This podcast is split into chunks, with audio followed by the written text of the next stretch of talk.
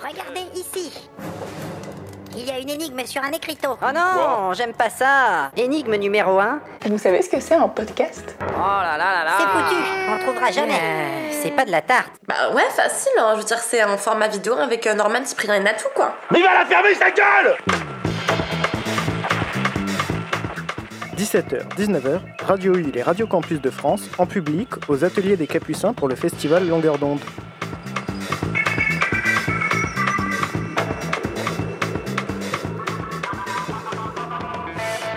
À toutes et à tous, bienvenue dans cette émission spéciale en direct du festival Longueur d'onde, le festival de la radio et de l'écoute. Ce plateau est en commun avec plusieurs radios associatives du réseau Campus France, euh, Radio U, la radio locale de Brest, mais aussi Radio Campus Orléans, Tours, Angers, Syllab de Rennes et Radio Phoenix de Caen. Pour animer ce plateau, Lou de Radio U et moi-même, Augustin de Radio Campus Angers. Salut Lou. Salut Pendant deux heures, on va échanger sur une vaste question. Le podcast est-il l'héritier des radios associatives? Et pour en parler, on aura des invités de qualité. Gomina, animateur, programmateur à Fréquence Mutine. Thomas Rozek, rédacteur en chef à Binge Audio et ancien du réseau Campus. Pauline Picot, chercheuse indépendante et animatrice sur Fréquence Paris Pluriel. Anaëlla Basque, euh, journaliste, coordinatrice éditoriale de Radio Phoenix et créatrice des podcasts L'île aux femmes et Émotion. Et Hugo Chesinski, Chesinski, pardon, journaliste, coordinateur de Radio Campus Angers et créateur du podcast Les Silences. Et en amont de ce plateau, on a pu rencontrer Aurore Mailleux, réalisatrice sonore chez Nouvelles Écoutes, une boîte de production de podcasts, Hervé Godechaud, membre de l'ARCOM et président de l'Observatoire du podcast, et Martin Baudrero, journaliste et cofondateur de Radio Parleur, la radio des luttes. On aura l'occasion d'entendre des extraits de nos échanges avec eux. Mais pour l'instant, avec nous autour de la table, Gomina et Thomas Rozek. Bonjour à tous les deux. Salut. Petit problème de son. Ça, c'est la- ça- c'est Larsen. Ça, c'est moi. Bonjour. Tout de suite, tout de suite le rock'n'roll, bien sûr. Ouais, tout de suite, tout de suite le Larsen. Vive le Larsen. Dans un premier temps, on va revenir avec vous sur euh, l'histoire des radios associatives euh, et du podcast. Euh, mes chers collègues de Radio Campus Angers, Mathilde et Alice nous ont rejoints sur le plateau. Salut. Dans cette première partie de, plateau, on accueille deux invités. Cédric Fautrel, que vous connaissez sûrement sous le nom de Gomina, à Fréquence Mutine depuis une vingtaine d'années. Il y a aussi avec nous euh, euh, Thomas Rozek, réalisateur, euh, rédacteur pa- pardon, en chef de programme B chez, chez Binge Audio, un podcast d'actu hebdomadaire. Euh, salut. Salut. Euh, on va parler avec vous donc de l'histoire des radios associatives et des podcasts. Les radios asso existent euh, en France depuis les années 70. Euh, elles sont nées de- des contestations de mai 68 et se rebellaient aussi contre le, le monopole de l'État euh, sur le service public. C'est pour ça qu'on les appelait auparavant les radios libres ou même les radios pirates. Et quand François Mitterrand arrive au pouvoir en 81, il va décider de les légaliser. En parallèle de ces radios associatives se développent également les podcasts. Alors, ils n'ont pas toujours été appelés euh, comme ça. On parlait plutôt d'audio-blogging ou même de saga euh, MP3.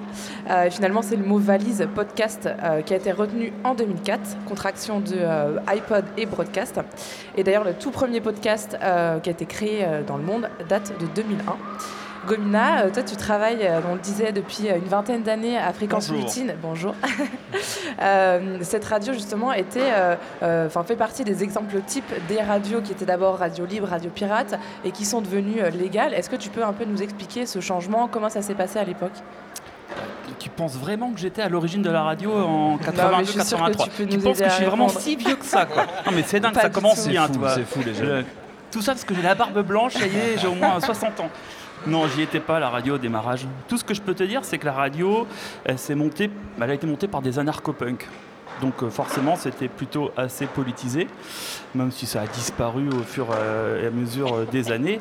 Et euh, c'est pas une radio qui a été longtemps dans l'illégalité. En, réalité, ça, s'est fait assez rapidement. On a été très, très pirate au démarrage, plutôt dans, une certaine méconnaissance de, de, ce que c'était la radio, de, je sais pas, de gérer un émetteur, de d'en connaître la puissance, il n'y avait pas de réglementation véritablement. Moi j'ai des échos, j'ai quelques, quelques, quelques choses, des petits trucs qu'on m'a racontés, euh, des plus anciens que moi, qui ont disparu depuis, euh, qui euh, me disaient par exemple que le tout premier émetteur de fréquence mutine, c'était un truc qu'ils avaient récupéré, c'était l'émetteur de Radio Plogoff, qui était une radio pirate qui avait été montée le temps d'une manifestation. Et quand ils ont mis la sauce, quand ils ont démarré la radio, en fait, euh, il y avait des gens qui appelaient de Paris pour dire Ah, c'est quoi votre radio? Donc en gros, ils balançaient du son jusqu'à Paris, quoi, de Brest. Bon, ça n'a pas duré longtemps, parce que la marine nationale, ça ne le faisait pas? C'était un peu, euh, c'était un peu la guerre. Donc de- du coup, euh, du coup, moi, j'ai pas vraiment de euh, souvenirs parce que j'y étais pas. Moi, je suis arrivé, euh, comme tu le disais, il y a un peu plus de 20 ans. J'ai dû arriver à la fin des années 90, donc la radio, elle avait déjà, euh, tu vois, passé presque sa première vingtaine. Et, euh, et voilà, l'esprit, je pense, était toujours là. Il l'est toujours, je l'espère. Mais c'est vrai que dans le, la mécanique, passer de radio pirate un cadre légal, je, là, je pourrais pas vraiment te répondre. Alors euh, Thomas Rozek, euh, on te connaît pour euh, tes podcasts à, à Binge Audio, mais il faut rappeler que tu es un enfant des radios associatives. Tout à fait. tu as même euh, fait tes marques à Radio U ici à Brest. Comment s'est fait le basculement vers le podcast pour toi? Euh, ça a été euh, à la fois long et rapide, c'est-à-dire que oui, effectivement, j'ai- commencé par faire de la radio associative. D'abord à Morlaix, euh, où j'ai fait, me- où j'étais au lycée euh, avec une radio qui s'appelait, qui s'appelle toujours, je crois, Station Millennium, tant que ça existe encore. Puis à Radio U, quand j'étais étudiant ici à Brest pendant plusieurs années, je remarque qu'on a, on a monté en gamme. Il y a des bonnettes avec marqué Radio U et tout. C'était pas du tout comme ça à mon époque. Donc j'ai fait ça plusieurs années, des émissions de musique et tout ça. Et en parallèle, j'ai commencé une carrière de journaliste euh, au Télégramme euh, à Brest. Puis j'ai fait des études de journalisme. Puis je suis parti bosser à Radio France euh, parce que je voulais faire de la radio. C'était de toute façon ce que je voulais faire. Et au fur et à mesure, j'ai vu arriver effectivement les podcasts qui ont commencé à se structurer en France autour de 2015-2016 et j'ai quitté Radio France pour ne plus faire que, des podcasts à ma plus grande joie. Tu sais que ça coûte hyper cher des bonnettes comme ça personnalisées. c'est Ah mais je, sais, je sais, je sais, je sais, Ça j'imagine bien. Je sais qu'à Binge Audio, on en a même pas. Ah nous on n'a pas ça non plus. Non, hein. on a des petits, on a des petits carrés par contre avec des autocollants dessus. Ça coûte, ça fait coûte 40 moins cher. ans, on a Ouais. même, mais j'ai même pas de, le nom sur mes bonnettes. Je suis dégoûté. quoi. Je suis jaloux. Et je dis à chaque fois, radio, de toute façon, je suis jaloux. On va chourer les bonnettes si tu veux. On part avec. Euh, tout à l'heure, Gomina, tu parlais d'un côté politique euh, pour les radios associatives. Euh, elles se sont créées, enfin, pour quels besoins euh, Elles répondaient à quels besoins à l'époque quand elles se sont euh, créées, selon toi? Selon Oula. même Thomas Rozek aussi, si, euh, Alors, moi, toi je- qui as fait partie de la radio. Hmm, Moi, je sais pas. Je pense qu'à Brest, il y a eu à un moment donné une envie dans les quartiers euh, d'avoir ces radios. Parce qu'il y a eu plein de radios en fait à Brest qui ont disparu. Et à un moment, je pense que un peu chaque quartier avait sa radio. Nous, on s'appelle Association Radio Quartier de Brest. Ça veut dire ce que ça veut dire. On est une radio de quartier implantée euh, dans un quartier ultra populaire à Kérango. Je pense que la radio est née là. Si un jour elle doit mourir, ce sera là. Et, euh, et- et je pense que la politique, elle est juste déjà, nous, à nos niveaux de notre quartier. Mm. C'est-à-dire, c'est une radio pour faire, faire vivre un quartier euh, euh, dans un sous-sol de centre social. Radio de proximité, quelque part. euh. Ouais. Et sur sur les, moi je connais la, plutôt la partie radio étudiante, euh, forcément, parce que moi c'était c'est ça que j'ai que j'ai connu. Et c'est vrai que la, euh, alors je sais pas quelle est l'histoire du besoin de, radio étudiante, mais en tout cas ce qui est sûr c'est qu'elle a une fonction, euh, la radio étudiante, et qu'elle répond en tout cas à un besoin qui est d'avoir euh, le contrôle de son propre média pour les étudiants et pour les, pour les, jeunes générations. En tout cas nous c'est comme ça qu'on le vivait, j'imagine que vous aussi c'est comme ça que vous le vivez. C'était la, la possibilité de pas seulement être spectateur du monde médiatique, mais de pas avoir besoin d'attendre d'avoir fait des grandes études ou d'avoir suffisamment de moyens pour le faire, mais d'avoir déjà dès euh, 17, 18, 19 ans la capacité de euh, bah, choisir ta programmation musicale et donc pas, écouter ou pas diffuser la musique euh, qu'on entend dans les radios classiques et d'avoir euh, bah, ta propre prog, d'avoir tes propres invités, tes propres sujets. Donc c'était et, je pense que les, podcasts fonctionnent un peu aussi de cette manière-là. C'était une manière de reprendre aussi le contrôle. En tout cas, nous, c'était le plaisir qu'on y trouvait. Et je pense que c'est aussi valable pour les radios associatives. C'est aussi une, manière d'être ouais, d'être indépendant, d'être euh, ton, propre, euh, ton propre patron, quelque Ouais, part. C'est ça, de toute façon, c'est aussi euh, des radios où, dès le démarrage, on avait affaire à des passionnés. Quoi. Donc, c'est, ils étaient là, en effet, pour euh, défendre, euh, partager euh, leur amour de tel style de musique. Nous, personnellement, à Mutine, on a toujours été une radio très musicale. Euh, même si on a eu. euh, Évidemment, euh, pas mal d'émissions aussi euh, qui peuvent avoir une portée très euh, sociale ou, euh, euh, sur des engagements, et parce que ça fait partie de l'ADN de nos radios. Mais, euh, mais ouais, c'est vraiment c'est de la passion, quoi. Clairement, ça a été une- je pense que nous, à Mutine, avant qu'il y ait le premier salarié. Et je pense qu'il y a eu pas mal d'années de, de fonctionnement. Donc euh, forcément, pour euh, gérer une radio associative sans salarié dans les premières années, forcément, si tu n'es pas passionné, tu le fais pas. Donc c'était une radio de passionnés. Et Et donc la, musique, pardon, excuse-moi, la, la- la musique, c'est vrai, Cédric a raison, c'est essentiel, même dans la, dans la culture de la radio pirate, de la radio asso ou de la radio étudiante, et pas que en France. Euh, C'est le cas dans les, pour les radios pirates anglaises, notamment, qui était, il y en a une très célèbre qui s'appelait Radio Caroline, qui émettait depuis un bateau, euh, justement pour pouvoir diffuser du rock'n'roll ou diffuser euh, ce qui allait devenir le punk euh, après, et c'était hyper important culturellement parce que cette musique-là n'était pas accessible autrement. Euh, et il y a les radios universitaires américaines, les college radio, qui sont un pan de la culture populaire américaine et qui sont un des, vecteurs par lequel plein de musiques, notamment le hip-hop, mais avant ça le, punk hardcore et avant ça le, et au même moment le métal, ont pu émerger et pu devenir des genres très populaires parce que justement il y avait ces espaces de liberté et chaque université, chaque campus avait sa radio qui sont encore aujourd'hui très très très suivies. Et le fait que donc ce soit des passionnés qui s'occupent de la radio, c'est-à-dire que les radios ont trouvé tout de suite leur public ou alors est-ce que ça s'est fait plus progressivement? Et peut-être la même question pour les podcasts.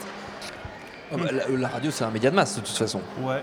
Alors, en termes de public, euh, je sais pas, tu veux en termes de quantité ou de qualité? Hmm, les deux. Parce que Si la, con- quantité, nous, personnellement, on s'en fout.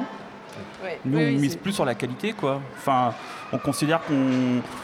on- en fait, on n'a on n'a jamais cherché, nous, à développer une audience.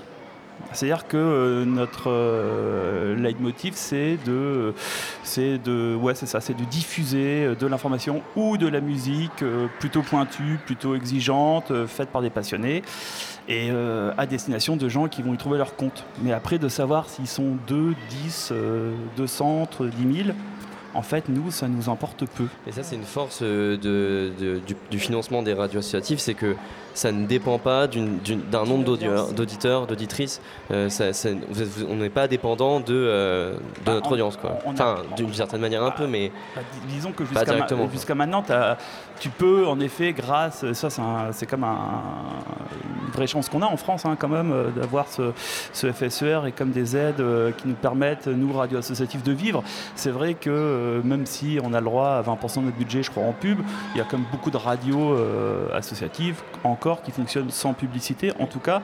Et c'est sûr que de ne pas avoir de pub et de pas fonctionner avec un impératif de taux d'écoute ou de machin, bon bah forcément c'est une qualité, c'est une liberté incroyable.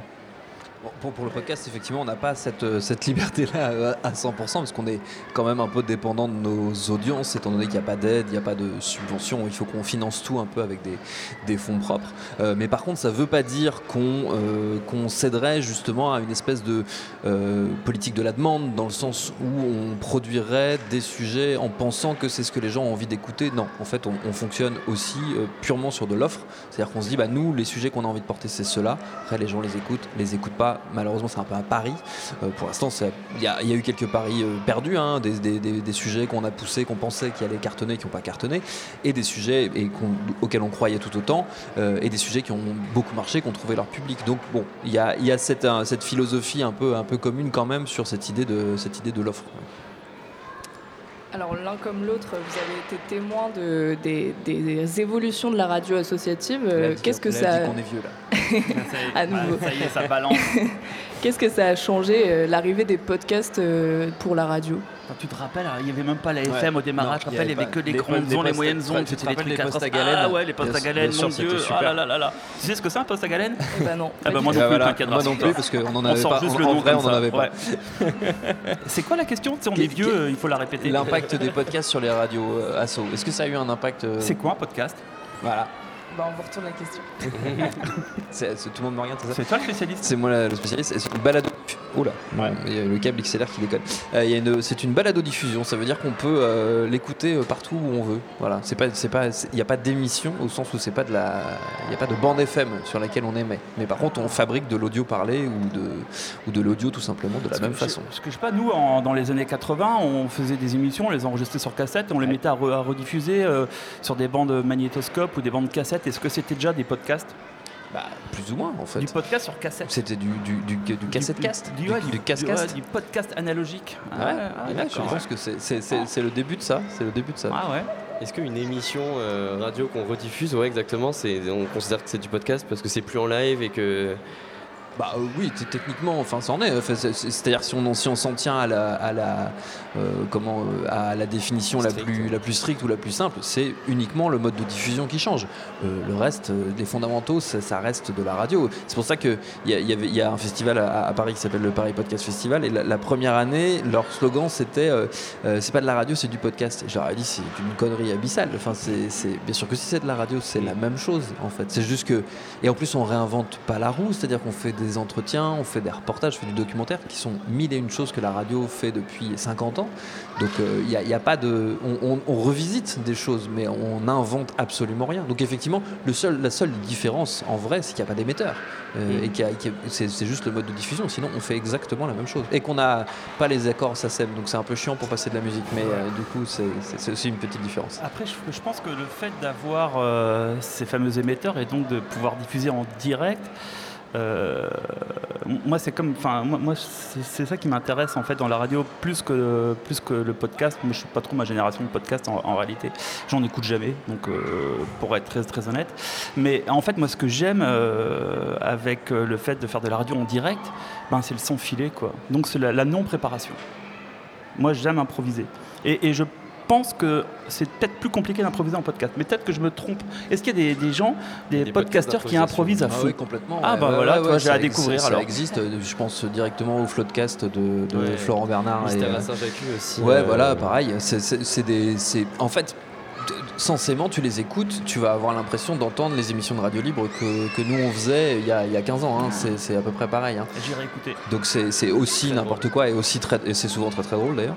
Euh, mais c'est ouais bien sûr oui oui tu peux avoir t'as toutes les formes en podcast t'as tout De- du très très léché au, au, euh, très foutraque euh, on fait tout Alors moi, je me disais qu'un podcast c'était forcément écrit, préparé, construit. Quoi. Absolument pas. Ah, d'accord. t'as- Ah, bah, il y a- il y toutes choses, les hein. formes. On peut apprendre des choses vieux. C'est incroyable. ça, hein. c'est pas mal. C'est dingue. On apprend C'est- toute c'est- sa vie. Exactement, c'est la validation des acquis de l'expérience. Alors je reviens un peu la- à la question initiale, on a un Ouais. peu dévié. Euh, c'est, il y a eu quel impact en fait du podcast, euh, l'arrivée du podcast, ça a fait quoi sur la radio? Alors moi je suis pas forcément du bon côté du, du, Ouais. du spectre pour, pour pouvoir te répondre, mais ce que je vois euh, à ma petite échelle, c'est que l'impact positif que ça a, c'est que comme ça a créé des nouveaux espaces pour euh, faire des choses, euh, de l'audio, du coup ça a attiré de nouveaux types de publics, ça a attiré des nouvelles personnes, des nouveaux auteurs, des nouvelles autrices qui après ont été repérés parce que la radio, évidemment, la radio traditionnelle euh, s'intéresse à ce que nous, les studios indépendants, on fait. Donc bah, ça leur a permis de dénicher des nouveaux talents et on s'inspire mutuellement. Donc il y a une espèce de dialogue. Au début, ils nous regardaient un peu comme un truc bizarre, puis maintenant c'est ils ont compris qu'il y avait un public et qu'il y avait des trucs intéressants à faire. Donc euh, il y a une espèce de dialogue qui se crée à la fois sur nos thématiques, puisque c'est vrai que le podcast était vachement associé à des choses autour de l'intime, mais aussi à plein de sujets politiques qui étaient pas très existants dans l'offre euh, média mainstream, donc soit les, les questions de féminisme, d'égalité, euh, de racisme, euh, enfin ce genre de choses, qu'on a, des sujets qu'on a beaucoup portés, beaucoup explorés en podcast.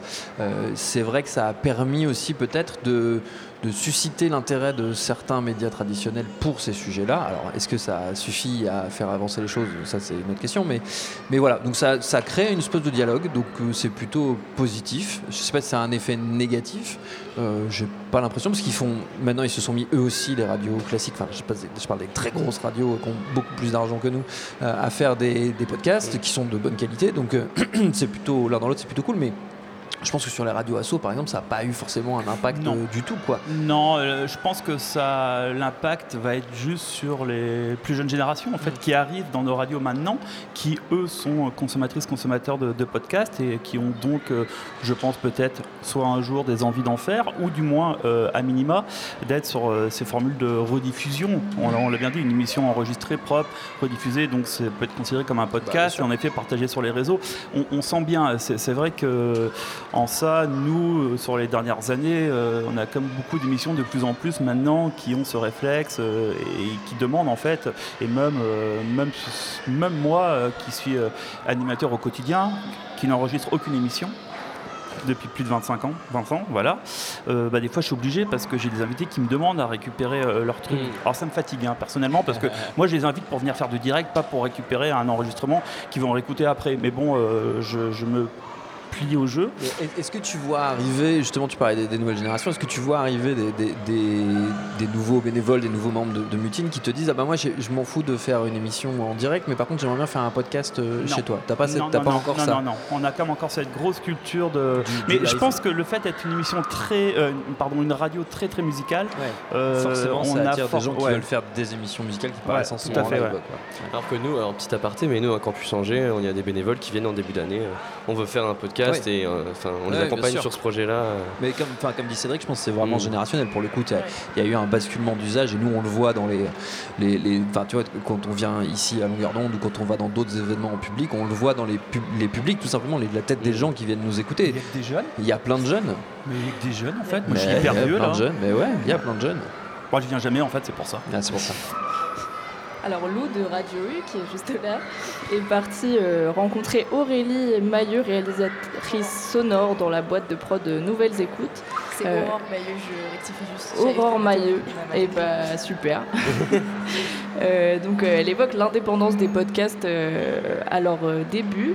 Euh, on écoute ça tout de suite. J'ai fait partie de Nouvelles Écoutes, bah, même avant sa création, euh, et que c'est un des studios pionniers euh, comme Binge. Enfin, quand on parle de studios euh, indépendants, même si maintenant il y en a plus trop parce qu'on est tous, ça y est, on, on est tous une partie de nos sociétés rachetées par des groupes et tout ça. Donc le podcast indépendant, je crois, n'existe plus.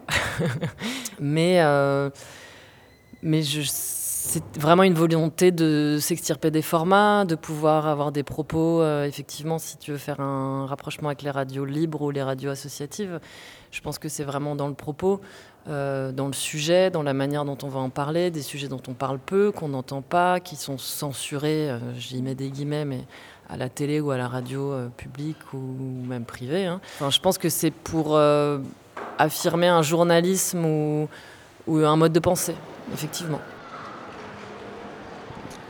Alors toi Thomas, Thomas Roset, que tu as connu l'effervescence du podcast, euh, euh, tu as nagé en plein dans cette transition en fait. Euh, oui, effectivement, c'était le moment où. Enfin, euh, il y avait déjà des podcasts français qui s'étaient qui s'étaient lancés quand moi j'ai commencé à, à en faire et à m'y intéresser. Ça, ça existait déjà, mais effectivement, euh, comme. bah, ça coupe. Comme disait Aurore, c'était pas mal de, de gens qui faisaient ça de manière isolée, donc de manière totalement indépendante euh, pour le coup. Puis après, moi j'ai connu le moment où ça s'est structuré. C'est-à-dire où on a vu effectivement des studios bah, comme Midge Audio, celui où je travaille, mais aussi Nouvelles Écoutes, mais aussi euh, enfin tous ces, tous ces studios de podcast euh, qui sont apparus avec dans l'idée de, euh, de, professionnaliser en fait les choses. Du coup, ça a créé. Il y a un peu deux univers du podcast qui se on se parle pas forcément toujours, mais on se regarde, on s'écoute euh, mutuellement. Il y, a, toujours un, monde du podcast indépendant, euh, des gens qui font ça de leur côté, un peu pour la, enfin pas pour la beauté du geste, ce serait un peu euh, comment hautain de dire ça, parce que c'est pas le cas, parce que c'est très bien ce qu'ils font. Mais du coup, pas dans l'optique de- d'en d'en vivre ou d'en faire une profession, mais vraiment parce que ça les passionne et que ça les fait kiffer. Et il y a nous à côté qui sommes euh, bah, des gens qui veulent en vivre parce que c'est moi personnellement c'est à peu près tout ce que je sais faire euh, de parler dans un micro c'est ma, près ma seule compétence dans la vie. Donc du coup euh, je n'ai pas d'autre choix que d'en vivre. Mais du coup voilà. Il y y a ces deux mondes qui maintenant coexistent. Alors combien de temps ils vont coexister je sais pas. Est-ce que ça va perdurer? Est-ce que ça va rechanger rebouger? Mais finalement c'est un peu comme les radios pro et les radios asso. Il y a des gens qui font ça parce qu'ils aiment être derrière un micro mais ils en ont rien à foutre d'être payés pour ça. Et il y a des gens qui en ont fait leur métier parce que bah voilà c'était c'était euh, ils en ont eu déjà l'opportunité et la chance et puis c'était peut-être ils n'avaient pas le choix de faire autre chose que ça Ouais, moi je sais pas, c'est, je sais pas si c'est des choix. En tout cas, euh, nous à Mutine, euh, les gens qui ont fini, du moins salariés, sont jamais vraiment arrivés à la base dans une optique d'être salarié, de se dire je vais faire de la radio. Si je remonte sur les années, c'était un peu comme ça. Maintenant, c'est différent parce que les profils sont quand même plus, euh, on va dire, euh, plus des gens en effet qui se, ben, qui se destinent aux médias, quoi. Mais euh, au démarrage, c'était vraiment pas le cas. Moi, je sortais d'études d'histoire. Je commençais à faire une émission bénévole pour parler de, de musique et de label. Et puis, moi, ce qui m'a intéressé avant la radio, c'est l'association. En fait, c'est- le fait que ce soit une association, une main impliquée dans la vie d'une asso, qui fait que après, j'ai fini salarié et j'y suis resté. Mais, euh, mais voilà, de toute façon, enfin, non, j'étais pas du tout moi dans une logique. euh, Mais c'est vrai que cette dynamique, tu as complètement raison, cette dynamique euh, associative, elle est hyper importante. Et de fait, moi, je venais dans les radios SO aussi pour apprendre ce qui allait être mon futur métier, mais ce qui me faisait y rester et y passer les trois quarts de mon temps, c'était, euh, comme disait Cédric, c'était la vie associative. C'était le fait de participer à un truc collectif, euh, d'avoir euh, des, petites responsabilités au sein du CA, de l'assaut, donc des décisions à prendre. Des, on, on- on montait des projets, on montait des festivals, des trucs de musique, euh, des- on organisait des Ouais. événements. C'était ça qui nous faisait marrer, quoi. On euh. buvait des coups, Bah ouais, évidemment. c'est pas la- évidemment. C'est pas la fête quand même. C'était- tu vas à des c'était ça qui était concerts. génial, c'était ça Bah qui était ouais, génial, Tu ouais. vas à des concerts, tu écoutes de la zik, tu bois des bières, tu fumes des clopes sur la table de mixage. Non, mais c'est c'est pas génial Il faut consommer avec euh, modération, évidemment. Absolument pas. Non, mais j'ai dit alcool, j'ai pas dit alcool. Alcool, C'est complètement différent. Ah ouais, ça n'a rien à voir. C'est la version bretonne Ouais. Alors, euh, à quel besoin répondent les podcasts aujourd'hui de, la même manière que, les radios associatives dans les années euh, 70, 70 contestaient le, le monopole de l'État et, de l'information, euh, est-ce que les podcasts aujourd'hui répondent à, un besoin de diversité, à une limite?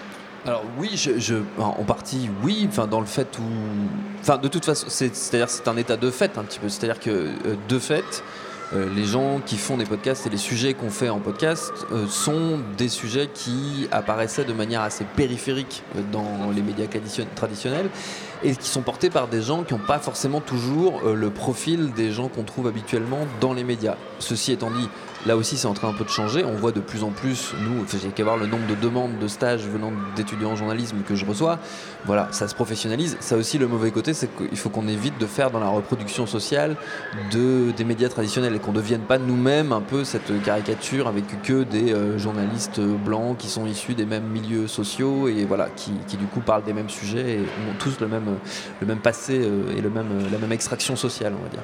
Euh, ceci étant dit, pour l'instant, oui, le podcast a, fait ça. Après, il faut bien voir que euh, avant toute chose, c'est euh, l'évolution technologique des choses qui a fait que le podcast émerge. Donc le podcast, il, ré- répond pas tant à un besoin qu'à une nouvelle possibilité, une nouvelle fonction que nous a offert le numérique, qui est d'avoir de l'audio disponible très facilement, distribué euh, de manière massive et qu'on peut écouter, réécouter comme on veut.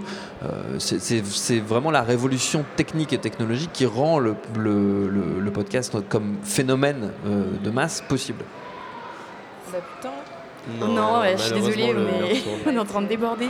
Merci beaucoup les filles euh, pour cette Merci, interview. merci. À vous.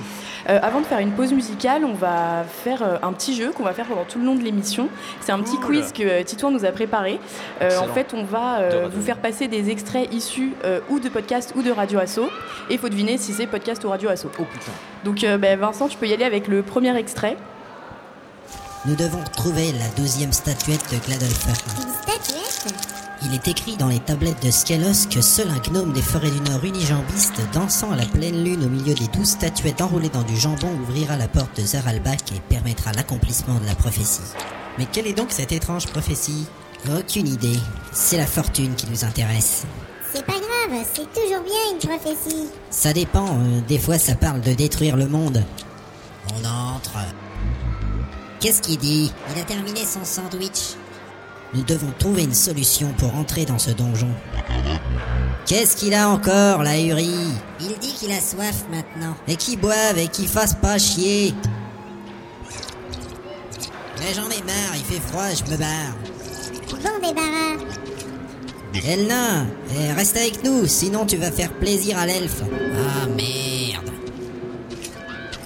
T'as raison, hein, rien que pour l'emmerder, je vais rester. Euh, alors on, dirait, piège on dirait les deux minutes du peuple de François Russe. En tout Euh, cas, ça, ça re- Ah, bon, merde, ça Ah, c'est ça le direct, c'est bien. hein. Ça, ouais, c'est ça bien direct. direct. Ah, bah hein. tu sais, Ah, ça, ça m'a- Qu'est-ce que c'est ça- bien Ça m'a toujours manqué. Euh, ouais, on dirait les deux minutes du peuple de François Pérus, qui était un Québécois qui faisait ça sur le net.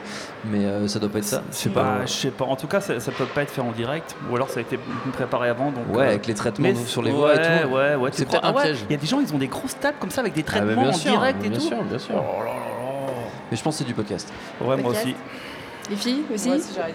Ouais, je pense. Ouais. C'est bien ça, c'est du podcast, ça s'appelle, j'ai peur d'écorcher le nom, mais Donjon de Naulbuck. Dans ah, Buck, de ouais, Donald c'est Buck. ça. Ah oui, d'accord. Ok. Donc c'était bien podcast. C'est une Euh, adaptation du Donjon de Nullbuck, la- c'est une BD à la base, non? Ouais, c'était un livre qui a été adapté en podcast, en Ouais, BD, c'est etc. Et C'était dans les années 2000, euh, on pouvait Au télécharger les début. MP3 sur des sites. Ah, euh, voilà. C'est pour ça. Voilà. Euh, on va pas faire euh, d'autres quiz tout de suite, on en refera euh, pendant tout le Ah, long ok. de l'émission de toute Bah, nous, on façon. était chaud, hein. Ah, ouais, ouais, mais ça ouais. va revenir, vous inquiétez pas. Très bien, super. Euh, donc Thomas et Gomina, vous restez avec nous, mais Radio. avant de continuer. Comment? Bah, je réponds à la prochaine. Radio. Ah, c'est- c'est c'est de la radio. Tapis. Clairement, je suis d'accord. Mais du coup, avant de continuer, on vous propose une petite pause musicale.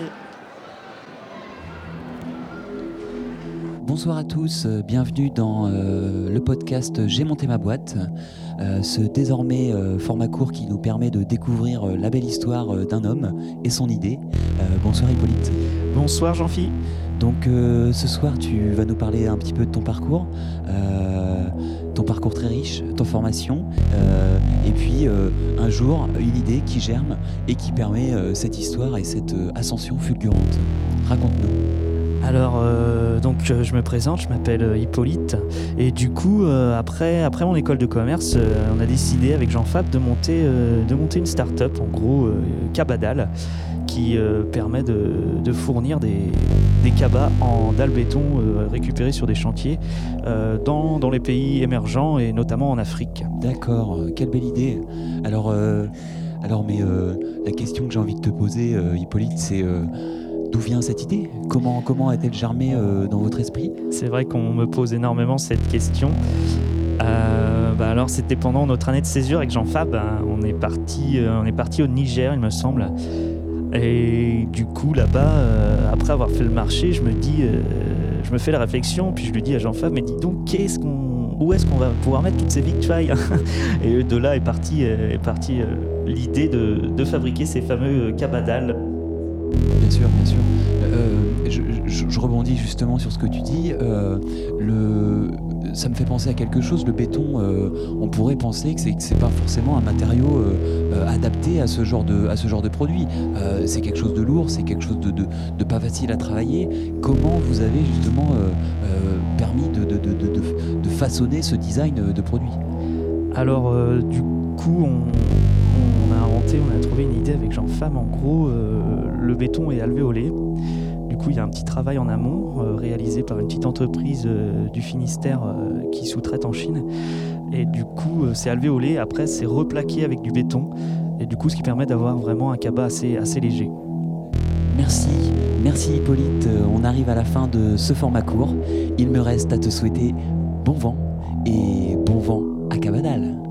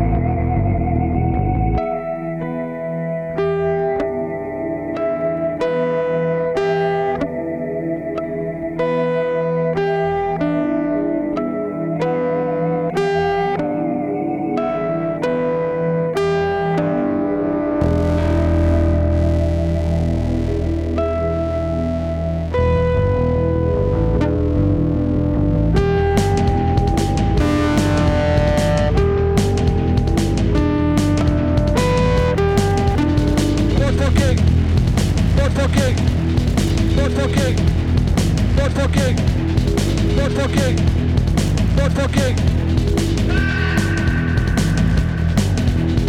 Not fuck with me, yeah. Fuck you, fuck you, on buildings, on this fucking money. Fuck you, fuck your startup.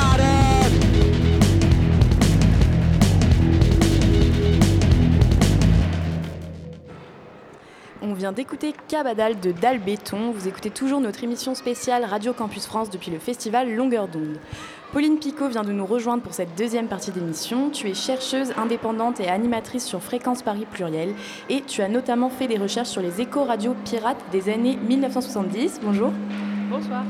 Alors, on va aborder avec vous maintenant la question des filiations entre radio associative et podcast avec notre intervieweur Noé Manœuvrier de Radio Phoenix qui vient aussi de nous rejoindre sur notre plateau Campus France. Salut. Salut, salut à tous. Ça repique, hein. Et, et oui, euh, un petit Larsen visiblement. Petit, petit, euh, souci petit de live.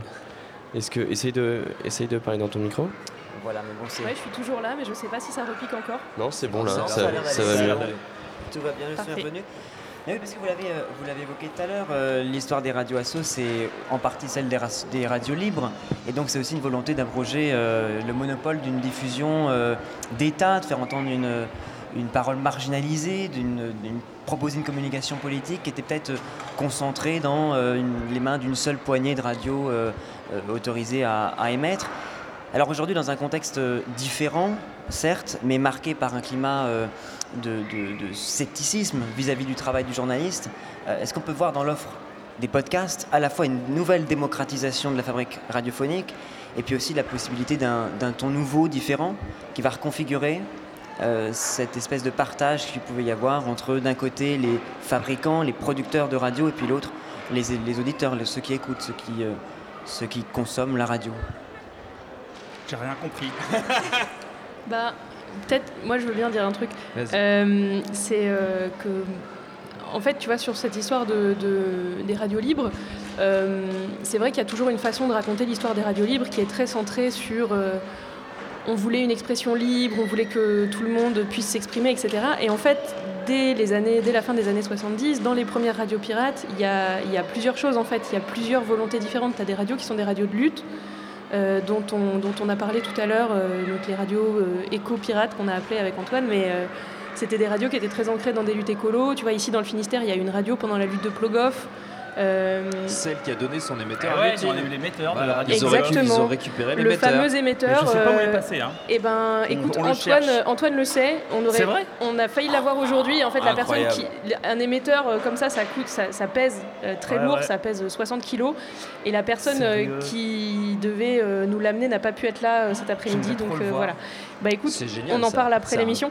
Euh, mais il se trouve que voilà, il y avait des radios militantes. Il y avait par exemple par ici cette radio à Plogoff. euh, Il y avait euh, voilà, il y a eu une, une- dont, dont on a parlé tout à l'heure. Il y a une radio dans l'est qui s'appelait Radio Verte Fessenheim. euh, qui a émis pendant 4 ans en pirate, enfin c'était des dingos. Et ensuite, quand euh, la libération de la FM est arrivée en 81, euh, il y a pas mal de gens qui faisaient des radios pirates, qui ont monté des radios associatives et qui sont restés dans une approche de la radio qui était une approche d'une expression locale, d'une expression euh, plus démocratique, moins professionnalisée aussi que celle des radios, etc. il y avait- Tu vois, il y, a- il y a un truc dans les radios associatives qui est de dire on n'est pas obligé d'être des professionnels du journalisme pour faire de la radio.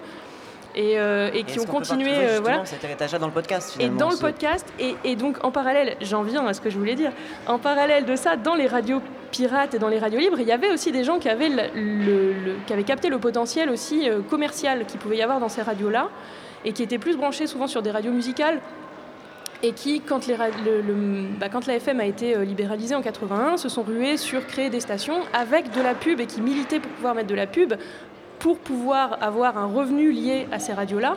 Et en fait, dans le podcast, il y a un peu, moi j'ai l'impression, ces deux tendances qui cohabitent.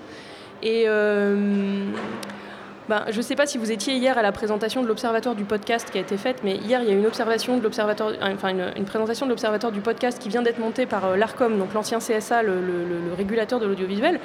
Et en fait, ils étaient très centrés sur l'aspect marché du podcast. Euh, ils parlaient de la chaîne de la valeur, de la, tu vois, de la production et du modèle économique du podcast. En, laissant un peu de côté en fait tout cet aspect du podcast autoproduit euh, voilà. Mais il se trouve que les acteurs dominants du podcast aujourd'hui c'est pas des gens qui font euh, des trucs non professionnels de l'expression euh, locale etc c'est des journalistes professionnels. Donc il y a quand même je trouve euh, une tu vois une, une, un espèce de, truc qui avance en parallèle en fait. Un secteur du podcast pro très léché fait par des journalistes des producteurs etc et un secteur du podcast où tu fais des podcasts avec tes potes ou de podcasts qui sont produits par des radios associatives aussi, etc. Et qu'il y a les deux qui cohabitent et qu'en fait, euh, c'est difficile de parler du podcast au singulier en réalité. Voilà, c'est ça que je voulais dire. Non, en, re- en c'est- repartant par les radios. C'est tout à fait vrai. Et ça revient à ce qu'on disait un petit peu tout à l'heure. Euh, effectivement, il y a ces deux mondes-là qui coexistent et qui continuent de coexister. Ce qui est intéressant, c'est de voir où sont les espaces de dialogue entre, entre ces deux espaces, ces deux univers-là. Et il y a des gens qui font des allers-retours entre les deux. Il y a des gens qui se professionnalisent. Il y a des gens qui restent justement dans ce côté euh, euh, plus euh, amateur, mais au bon sens du terme, dans le sens où c'est pas une volonté d'en vivre. Euh, mais ce qui est cool, c'est que, enfin, ce qui est intéressant, c'est justement de continuer à garder une oreille sur ce que fait l'un comme l'autre. Tout cas, moi, c'est ce que j'essaye de faire. Moi, je suis effectivement, moi, je suis journaliste professionnel. hein. moi, je suis salarié de mon entreprise euh, et je suis rédacteur en chef là-bas. Enfin voilà, c'est mon métier de faire à la base de la radio puis du podcast. Euh, mais ça ne veut pas dire que ça m'intéresse pas ce que fait le podcast associatif ou ce que font les podcasts euh, locaux ou de radio asso ou de radio étudiante ou ce que font tout simplement des gens qui font ça, effectivement, comme tu le disais, avec leurs potes. Euh, mais ça- c'est tout aussi intéressant et passionnant. Il y a plein de trucs à aller trouver là-bas. Donc c'est en ça qu'il y a un parallèle alors du coup entre les radios amateurs, les radios pro et les podcasts amateurs et les podcasts euh, qui sont là pour faire euh, de la maille quoi. Enfin, C'est faire de la ça. maille, euh, faire de la maille, tu sais, c'est pas forcément mal. Ça peut vouloir dire vivre de ton activité, mais Oui. euh, c'est. euh, Parce que si on voulait gagner de l'argent, on ferait autre chose. hein, voilà, euh, mais, euh, mais disons que tu vois sur la, la- le- parce que si je me souviens bien ta question c'était un peu le, le rapport avec le journalisme euh, est-ce qu'il y a un renouveau voilà. de- des écritures et tout? Et, euh, Et puis du partage aussi, euh, parce que finalement, euh, le, la- le- le podcast, mais comme la radio associative, permet aussi de se réapproprier le média en tant que tel euh, dans une fabrication un peu plus laboratoire d'expérience. C'est ça que se, se- propose de faire. euh, voilà, local, se propose de faire certaines radios associatives. D'où l'intérêt aussi par rapport au modèle économique que la radio associative, qui a peut-être moins euh, de regard fixé sur les chiffres, euh, tant d'audience, vous l'évoquiez tout à l'heure, et puis de, euh, de, de- de- de comptabilité, peut permettre aussi d'être une émulsion de, de créativité euh, différente par rapport au podcast plus professionnel, on va dire. Je sais pas, ouais, Sans peut-être, doute. hein, sans doute, sans Euh, doute. Mais euh, effectivement, c'est aussi, oui. euh, ouais, puis c'est aussi que effectivement le son, c'est un outil qui est qui est pas si difficile à s'approprier. euh, en tout cas, pour tourner, monter, c'est pas si difficile à s'approprier. Pour émettre, c'est une autre histoire. Mais euh, tourner, monter, c'est pas si compliqué. euh, ça l'était un peu plus à l'époque où on tournait sur bande magnétique, euh, voilà. Mais ça restait quand même euh, relativement abordable. Et euh, mais, mais disons que, euh, enfin là sur le, le- tu vois l'histoire d'un secteur euh, associatif ou euh, disons amateur, mais c'est un peu bizarre de dire amateur parce qu'il y a des gens qui font des trucs très très pro, mais tout en tout en voilà tout en faisant ça de manière où c'est pas en leur fait, métier. On a, quoi. on a une vision péjorative du mot Mais amateur, mais mais, oui. c'est, ça peut être quelque chose de tout à fait positif. Oui, en fait. voilà, c'est juste Ouais. faute de mieux. Mais, Ouais. euh, mais c'est juste que hier, dans la discussion au truc de l'ARCOM, le mot amateur a été un peu mal pris et du coup, je voilà, je, Ouais, je voudrais pas arriver avec des gros sabots. mais mais, euh, mais tu vois, effectivement, il y a un côté créatif. Euh, et en même temps, en fait, ce qui est, marrant dans le podcast, c'est que j'ai l'impression aussi que du fait que c'est un média, une forme un peu nouvelle, on a l'impression d'inventer des trucs, mais en fait, on les invente pas tant que ça. Là, il y, a- beaucoup de podcasts qui sont. euh, Enfin, il y a beaucoup, non, il n'y en a pas beaucoup. En fait, il y a beaucoup de podcasts qui sont des podcasts d'entretien, tout simplement. Et tu es là avec quelqu'un qui a un micro, tu lui poses des questions. Et en fait, ce format-là, c'est un format radiophonique et qui existe depuis que la radio existe. Il y a du podcast documentaire. Et en fait, il y a beaucoup de gens qui font du documentaire sonore et qui le font sous forme podcast parce qu'il n'y a plus de créneaux sur la FM. Et il n'y a plus personne non plus qui finance, euh, qui achète du documentaire radio. Il y a quelques, tu vois, il y a Radio France un tout petit peu. Et il y a des radios associatives qui, qui n'ont pas d'argent pour rémunérer des documentaristes. Arte et donc, euh, et Arte Radio, ouais, voilà. Pardon, j'ai oh, j'ai accompagne- failli oublier Arte Radio, la boulette. Mais Mais qui accompagne 15 projets par an. Ils ont, C'est- ils ont un ouais, budget voilà. qui est contraint aussi. C'est-à-dire que ça coûte très cher à financer. Et effectivement, il y a de moins en moins d'espace pour le faire. C'est ça. Et donc en fait sur le, sur le plan des formats, en fait sur le plan des, des formats et de la création euh, audio, en fait le, le podcast euh, a un côté novateur sur certains trucs, sur le fait de, formule, de, de, de faire des séries, etc. de Mais faire même- des fictions qui sont des fictions beaucoup plus rock'n'roll que euh, la fiction radiophonique que tu peux entendre sur Radio France, hein, on est d'accord. Mais euh, Et encore en fait, en vrai, je suis, moi, je suis vraiment complètement d'accord. On en a parlé un petit peu tout à l'heure. Mais on n'invente absolument rien, Mais rien c'est vrai du que tout. Sur la Rien forme, en fait, c'est la radio a déjà posé tellement de fait. choses que le podcast euh, sur la forme invente pas forcément beaucoup. Ah non, pas du tout. Euh, Voilà. Moi, je Mais, m'en- je m'en rappelle euh, à Mutiny, euh, dans les années fin 80, on, on diffusait un truc qui s'appelle le truc- tu sais, c'est une adaptation du guide du routard intergalactique Ouais, ouais. euh, en épisodes. Il y en a eu je sais pas combien d'épisodes. C'était un truc de fou là. Ça a été diffusé pendant hyper longtemps Bien et, c'était euh, là on remonte à fin 80 hein, cette histoire là. moi je veux juste une, une remarque parce que comme vous l'avez compris, moi les podcasts je, je sais pas à peine ce que c'est, Euh, mais euh, quand tu veux faire la différenciation entre radio et, et podcast, euh, autant je, je- je vois bien tous les parallèles sur, euh, sur le fond, mais sur la forme, parce que nous, par exemple, à Mutine en radio, c'est quelque chose qu'on a toujours regardé et auquel moi je suis très attaché, c'est-à-dire que quand on a des gens qui viennent proposer une émission à Mutine, euh, moi, ce que je privilégie, c'est le fond, c'est pas la forme. C'est-à-dire que je préfère avoir des gens qui vont peut-être mettre trois mois à me rendre une émission techniquement euh, potable, semblant, et encore, je m'en fous un peu, mais avec du vrai contenu, qu'une émission qui va être hyper propre, hyper carrée, mais avec un, un- un intérêt euh, pour moi qui est nul. Mais justement, est-ce que c'est pas aussi là peut-être euh, l'un- le- enfin, l'une des complémentarités du podcast avec la radio asso C'est à une époque où, je pense que vous le savez bien, enfin vous le vivez aussi, le, le travail bénévole est de moins en moins valorisé.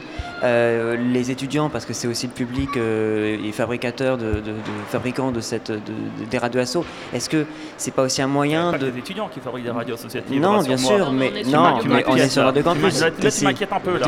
hein. Là, tu me fais peur. non, Là, tu me fais peur. Tu vas me vexer, attention. Ouais, non, il n'y a plus d'étudiants autour de la table beaucoup, mais il y en a quand même. Et, et du coup, ces radios asso, euh, euh, elles, peut-être parfois, elles ont des problèmes de bénévolat justement à cause de ces emplois du temps, tout ça.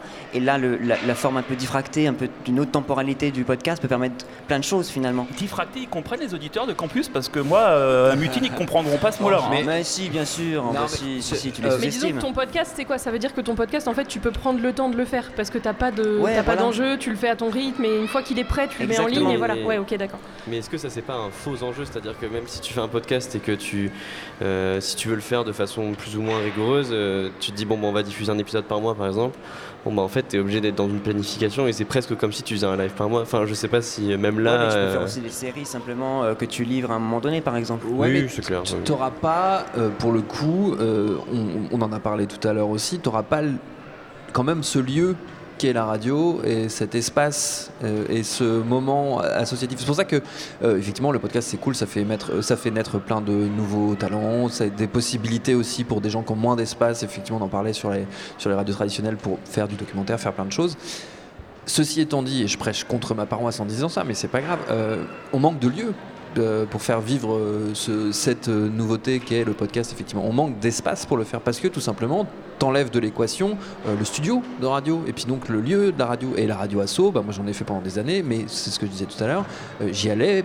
Pour faire de la radio, ça me faisait marrer, mais j'y allais pour être avec mes amis que je m'étais fait parce que je faisais de la radio, pour après boire des coups, pour après organiser des festivals, faire des concerts, machin. Il y a, c'est la sociabilisation aussi qu'on vient chercher Et le là-dedans. podcast, peut le faire aussi finalement. même Oui, mais si dans ces c'est- cas-là, il lui faut des espaces pour le faire. Et le, fait que, le simple fait que techniquement, t'as pas besoin de lieu. C'est-à-dire que t'as ton ordi, un micro et un, un Zoom et, euh, et Reaper, euh, qui est un logiciel de montage qui est gratuit, euh, tu, tu peux le faire tout seul presque. Mais du coup, c'est moins intéressant parce que bah n'y a pas cette dynamique collective qu'apporte encore, moi je pense, la, la radio asso. Ouais, et donc euh, tu vois, c'est vraiment pas euh, contre le podcast. Moi, j'écoute beaucoup de podcasts, euh, qui soient du, du replay radio ou du podcast, comme on dit, du podcast natif, c'est-à-dire des, des- des- des formats qui sont produits exprès pour être en podcast. Mais, mais disons que la radio, et en plus, voilà, les radios associatives, héritières de ce qu'ont été les radios pirates, etc., il y a vraiment cet enjeu-là, effectivement, d'être des points de rencontre. Euh, les, radios, euh, les radios pirates qu'on pu émettre à la fin des années 70, certaines étaient des lieux de rencontre aussi, euh, parce qu'elles se, sont, se sont mises à émettre publiquement. Euh, donc tu vois, il y a eu des radios de lutte, par exemple dans l'Est, là, quand les, usines métallurgiques ont, fermé euh, à Longwy, il y a eu deux radios qui se sont montées, deux radios de lutte, une qui était tenue par la CGT qui s'appelait Lorraine Cœur d'Acier et une qui était plus euh, à l'initiative de la CFDT qui s'appelait Radio SOS Emploi. Bref, mais il se trouve que Radio Lorraine Cœur d'Acier, il y a un documentaire qui existe dessus, il y a- elle, est, elle est hyper bien documentée. Il y a une BD super. Il y a une BD, euh, voilà. Donc il y a plein de choses. On- les auditeurs et auditrices, euh, s'ils veulent en savoir plus, il y a, ple- il y a- il y a plein de trucs super. Euh, mais ils se sont installés un studio dans la mairie et ils émettaient en pirate. Le studio était dans la mairie, l'émetteur était sur le toit de l'église. Et en fait, c'est devenu un lieu de rencontre hyper important pour un bled qui était touché par des licenciements massifs, euh, par une- vraiment une crise économique et sociale. Et c'est devenu un endroit où les gens ont euh, pu s'exprimer et ont pu refaire du collectif à un moment où tout risquait de se péter la gueule autour d'eux. Et ça leur a permis de tenir dans la lutte vachement plus longtemps que sans la radio. Et, et donc ça, c'est un truc particulier, mais, euh, mais effectivement, les radios, c'est des lieux de rencontre. Euh, Les radios associatives qui existent, tu vois, Radio Canu à Lyon, ils ont un local, c'est le même depuis je sais pas combien de temps, mais Radio Canu existe depuis 1978. Et il se trouve que c'est pareil, c'est un lieu de rencontre. Euh, voilà, donc c'est hyper important et ces lieux-là pour le podcast n'existent pas. Après, peut-être qu'un jour ils vont exister. Il y a un- en région parisienne, il y a un lieu qui s'est monté, qui est un café Ouais. euh, qui s'appelle La Cassette. Qui euh, est celui du collectif Transmission. du Ouais. collectif Transmission, euh, qui est voilà, qui je pense dont l'ambition est d'être un lieu de rencontre pour les gens qui font de la radio et du podcast, sans, sans voilà.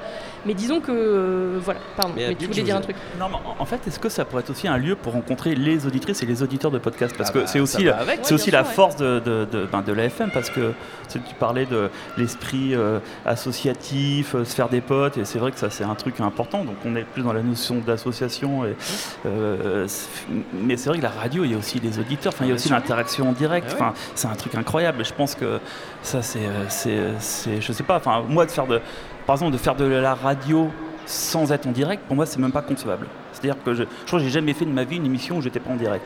C'est pas possible en fait. C'est Et- une première fois aujourd'hui alors. euh, bah, bah, c'est pas en direct Je Non, pars. c'est pas en direct. non, non, mais pour, pour, pour de vrai, euh, pour de vrai, c'est, euh, moi, c'est ça qui me fait rêver en fait. C'est le, le sans filet, c'est d'arriver, euh, peut-être des gens qui vont appeler, qui vont gueuler en direct. Enfin, je trouve ça génial, quoi. Moi, c'est, c'est ça qui me fait vivre. Autrement, je fais pas ça pendant 25 ans. Alors peut-être euh, revenir sur, euh, un autre aspect, euh, cette fois-ci plutôt vers le, public, parce que tu parlais tout à l'heure que c'était une façon aussi peut-être d'aller, d'amener un public à écouter des podcasts, mais peut-être que c'est aussi l'inverse, parce qu'il y a un changement d'écoute malgré tout, qui traduit peut-être une, évolution aussi des attentes des auditeurs entre radio de flux et puis podcast à la demande. Martin Baudrero évoquait d'ailleurs au micro d'Erwan Cochéry cette offre d'un média plus spécialisé que pourrait constituer le podcast. Je propose de l'écouter. La radio euh, euh, est en train d'investir le secteur du podcast parce qu'elle y voit l'opportunité euh, de faire de la radio à la demande, de la radio délinéarisée, que ce soit avec des contenus de, rattrapage ou que ce soit avec des, podcasts natifs. Et ça, c'est vrai pour l'ensemble du secteur de la radio et donc c'est vrai aussi pour les radios associatives. Les radios associatives, elles ont une spécificité un peu, particulière, c'est qu'elles ont une mission culturelle et sociale de proximité. Et notamment, elles sont très investies dans l'éducation aux médias. Et le podcast, qui est un très bon moyen de toucher les jeunes publics, puisque l'éducation aux médias, c'est quand même euh, principalement à destination du jeune public, encore que ça peut s'adresser à tout le monde, euh, le podcast est un très bon moyen euh, d'offrir de l'éducation aux médias à tous et de leur permettre d'y accéder assez facilement. Donc je pense que les radios associatives ont une carte, si j'ose dire, à jouer supplémentaire par rapport aux autres radios en matière de podcast. Alors on vient d'écouter en fait ce n'est pas Martin Brodero mais c'est Hervé. Godeschaux, euh, membre de l'ARCOM, membre de l'Observatoire du podcast, président du groupe d'études radio audio numérique euh, bah, qui évoquait cette adaptation des, des publics. Euh, justement, est-ce que c'est pas là une façon aussi de déringardiser, pardon de le dire de cette façon, la radio, d'apporter quelque chose de, de nouveau? Oh là là là Et là puis, là là. euh, Oh là là là. Oh là, danger. Ah oui, je parle à des, je parle à des, à des, À des vieux, ringards. des Non, personnes âgées. là, là, là, là, là. à des, Non, à des férus de en fait, c'est pas complètement faux euh, sur le fait que les générations, euh, les moins de 25 ans, écoutent moins la radio actuellement que les moins de 25 ans d'il y a 10 ou 15 ans. Et ça, c'est vrai. Et ça, ça se voit dans. euh, bah, Il y a une grosse enquête euh, du ministère de la Culture sur les pratiques culturelles des Français, euh, par exemple, qui n'est pas, du coup, qui est pas une enquête médiamétrie. euh, Enfin, médiamétrie, c'est vraiment les enquêtes sur l'audience. Alors que là, l'enquête sur les pratiques culturelles, on demande aux gens s'ils écoutent la radio, mais on leur demande aussi qu'est-ce qu'ils regardent à la télé, qu'est-ce qu'ils lisent comme bouquin, etc. C'est la radio dans l'ensemble des pratiques culturelles. Et en fait, c'est vrai que les, les moins de 25 euh, écoutent moins la radio, ils regardent aussi moins la télé, bizarrement. Euh, mais parce que y a, on est dans une époque dans laquelle on, est, dans un truc, l'audiovisuel de manière générale euh, fonctionne beaucoup à la plateforme. Euh, donc sur la vidéo, maintenant, il y a des plateformes par abonnement, etc., ce qui n'existe pas pour l'instant dans le podcast. Mais il y a plus une tendance à aller chercher soi-même le contenu qu'on a envie d'écouter que d'allumer euh, son poste, télé ou radio, et de prendre ce, ce qui, ce qui arrive. Et donc ça, c'est réel. Et donc effectivement, bah, le, podcast, euh, le, fait d'investir le monde du podcast, y compris quand tu es une radio et quand tu es une radio associative, euh, ça permet d'exister sur les deux tableaux, d'exister à la fois sur la FM. C'est euh, voilà, d'exister sur la FM. Et par exemple, moi je fais partie d'une radio qui s'appelle Fréquence Paris Pluriel, qui émet depuis 30 ans en Ile-de-France. On n'a jamais une seule fois fait une étude d'audimat et on ne sait pas qui nous écoute. On ne sait pas combien de Ça gens nous écoutent. trop cher, de toute façon, ça sert à Voilà, rien, et clair. puis bon, bah, on ne fait pas ça pour euh, les revenus publicitaires vu qu'on fait pas de pub, donc euh, c'est pas grave. Et, euh, mais par contre, ce qui est super, c'est quand on croise des gens qui nous disent Ah ouais, je suis tombé une fois sur votre radio, ou je suis tombé une fois sur l'autoradio, euh, sur une émission à vous, c'était cool et tout. Voilà. Donc, ça, ça- il y a le facteur un peu hasard qui est un peu marrant, qui n'existe pas dans le podcast. Voilà, donc il y a un peu les deux, et effectivement, pour aller toucher des gens plus jeunes, euh, voilà, il y a le fait d'exister sur Internet, de toute façon. Ça, c'est un truc. peut-être une, une- malgré tout une envie de radio, mais plus thématique, plus spécialisée, euh, euh, en fonction d'un stock finalement de sujets plus spécifiques que, euh, qu'un flux de radio d'émissions. euh, J'en- suis pas persuadé. Je, je pense qu'il y a. Enfin, tu vois, tu parlais de déringardisation. euh, euh, Enfin, quand tu vois les scores que font les podcasts de France Inter et de France Culture, j'ai l'impression qu'ils sont très ringards pour le coup. Enfin, effectivement, il y a des idées, peut-être des choses à renouveler, des choses à refaire. Il n'empêche que euh, la série documentaire sur France Culture, c'est pas du tout ringard. Euh, et ça reste une émission de radio. Et c'est très moderne et c'est plein d'idées, de thématiques nouvelles et tout. Après, ce qui est sûr, c'est que ce que tu disais est tout à fait juste. C'est la distribution qui a changé. Et donc l'appétence du public pour le flux, a diminué à mesure qu'augmentait la capacité technique qu'on avait euh, d'écouter à la demande. Mais le geste reste le même. Et ce qui est euh, cool et ce que nous on voit dans les échanges qu'on a aussi avec le public euh, autour des podcasts, c'est qu'on voit que les gens recréent malgré tout des rituels autour de ça. C'est-à-dire que bah, ils disent ah ouais j'écoute euh, souvent et tout, mais j'écoute en faisant à manger ou euh, j'écoute le matin en me brossant les dents, Bah, comme ils écoutent la radio en fait. Donc c'est juste c'est pareil. C'est juste là le le le dispositif technique est un peu différent. Je pense que les usages vont finir par se recroiser un peu parce qu'on est tous un peu pareil, euh, les êtres humains. On a besoin de rituels, on a besoin de, de choses qui nous aident à affronter cette époque, cette époque épouvantable. Donc, du coup, euh, c'est le podcast aussi, en fait, vient, ça, sub- ça se substitue pas à la radio. Je pense pas. Je pense que c'est une offre de, c'est complémentaire tout ça. Ouais, et juste, ça me fait penser à un petit truc qu'on qu'on a. euh, Quelqu'un a fait remarquer tout à l'heure dans l'échange sur les radios libres, c'est qu'on est aussi un peu tributaire des objets avec lesquels on vit. Euh, et que dans les téléphones portables, en fait, dans la plupart des téléphones portables, il n'y a pas de récepteur FM. Et donc, soit tu reçois la FM par tes écouteurs, soit en fait tu écoutes en streaming ou en podcast.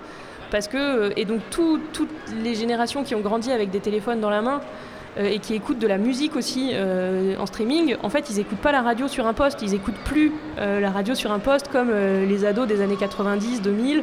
Euh, qui, écoutaient, euh, qui écoutaient Skyrock euh, pour, ou, de- ou ce genre de truc avec de la super bonne musique. Euh, et, et donc ils écoutent sur leur téléphone et on est un peu tributaire de ça aussi. Ça se trouve, s'il y avait des récepteurs FM dans tous les téléphones, en fait, les, les gens euh, écouteraient plus facilement la FM, je Et il y sais en pas. a eu. Et il y en a eu au début Oui, des, des téléphones portables. Il y avait la- certains, certains portables proposaient l'option FM. Alors, moi, je suis pas très au fait de tout ça, mais je sais qu'on prend souvent, euh, chaque année, beaucoup de, stagiaires, des stages d'une semaine, des, troisièmes, quoi. Et euh, pendant des années, des années, des années, j'avais des stagiaires qui venaient à la radio, mais genre euh, par dépit, quoi. Je pense qu'ils auraient pu faire un stage à la banque ou à la boulangerie, c'était pareil. Et depuis quelques années, j'ai remarqué un, réel changement, c'est que maintenant, les collégiennes et les collégiens qui viennent, viennent vraiment dans une logique de vouloir faire leur stage dans une radio. C'est pas forcément évidemment pour faire de la radio derrière, c'est peut-être parce qu'ils ont une chaîne YouTube ou je sais rien, ces choses-là. Mais j'ai quand même euh, noté ça et moi, ça me donne plutôt de l'espoir en fait. En tout cas pour euh, euh, que ce soit en effet de la radio classique ou, ou du podcast. Mais je trouve qu'il y a quand même chez les plus jeunes d'entre nous un intérêt que moi, je, en tout cas à mon niveau, je le contestais, enfin je le constatais pas. con- con- c'est- on n'est pas en direct. Montage, montage. Non, non. con- constatez pas avant. Euh, merci beaucoup Noé et merci à vous Merci trois à pour, vous. euh, pour cette Noé. discussion. Avant de se, de se laisser pour une petite pause musicale, euh, encore une fois c'est aussi une émission de divertissement donc on va faire un, petit jeu, un blind test. Euh, Radio. donc il faut, il faut deviner si c'est un podcast ou une radio. Radio. Euh, et donc on va écouter euh, l'extrait numéro... euh, J'avais choisi quoi déjà Je m'en souviens plus. Je vais y arriver. Le extrait numéro 5. Est-ce que tu pourrais nous parler de toi, s'il te plaît? Bah, je m'appelle Némi Lemal, j'ai 25 ans. Je suis réalisatrice et chef opératrice. Je, suis en- je suis en train de finir mon long métrage documentaire et j'ai réalisé un court métrage qui s'appelle On ne peut plus rien dire sur ma famille d'adoption et sur le déni du racisme en France. Et là, je viens de finir un projet euh, en tant que chef opératrice euh, pour Amazon Prime et Josa Enjambé. Voilà. Waouh, très intéressant. Où est-ce qu'on peut trouver ton travail, s'il te plaît? Euh, pour l'instant, sur Instagram, on trouve euh, quand même beaucoup de choses. Et euh, bah, j'espère euh, plus tard sur vos écrans. Voilà. Trop cool. On espère aussi. Merci beaucoup, Némi, d'être avec nous aujourd'hui. J'ai aussi le plaisir d'accueillir The Pirate Queen. Bonjour, bonjour. Et bonjour. Comment Euh, vas-tu? Eh ben ça va et toi? Ouais, nickel, merci. Est-ce que tu pourrais nous parler de toi, s'il te plaît?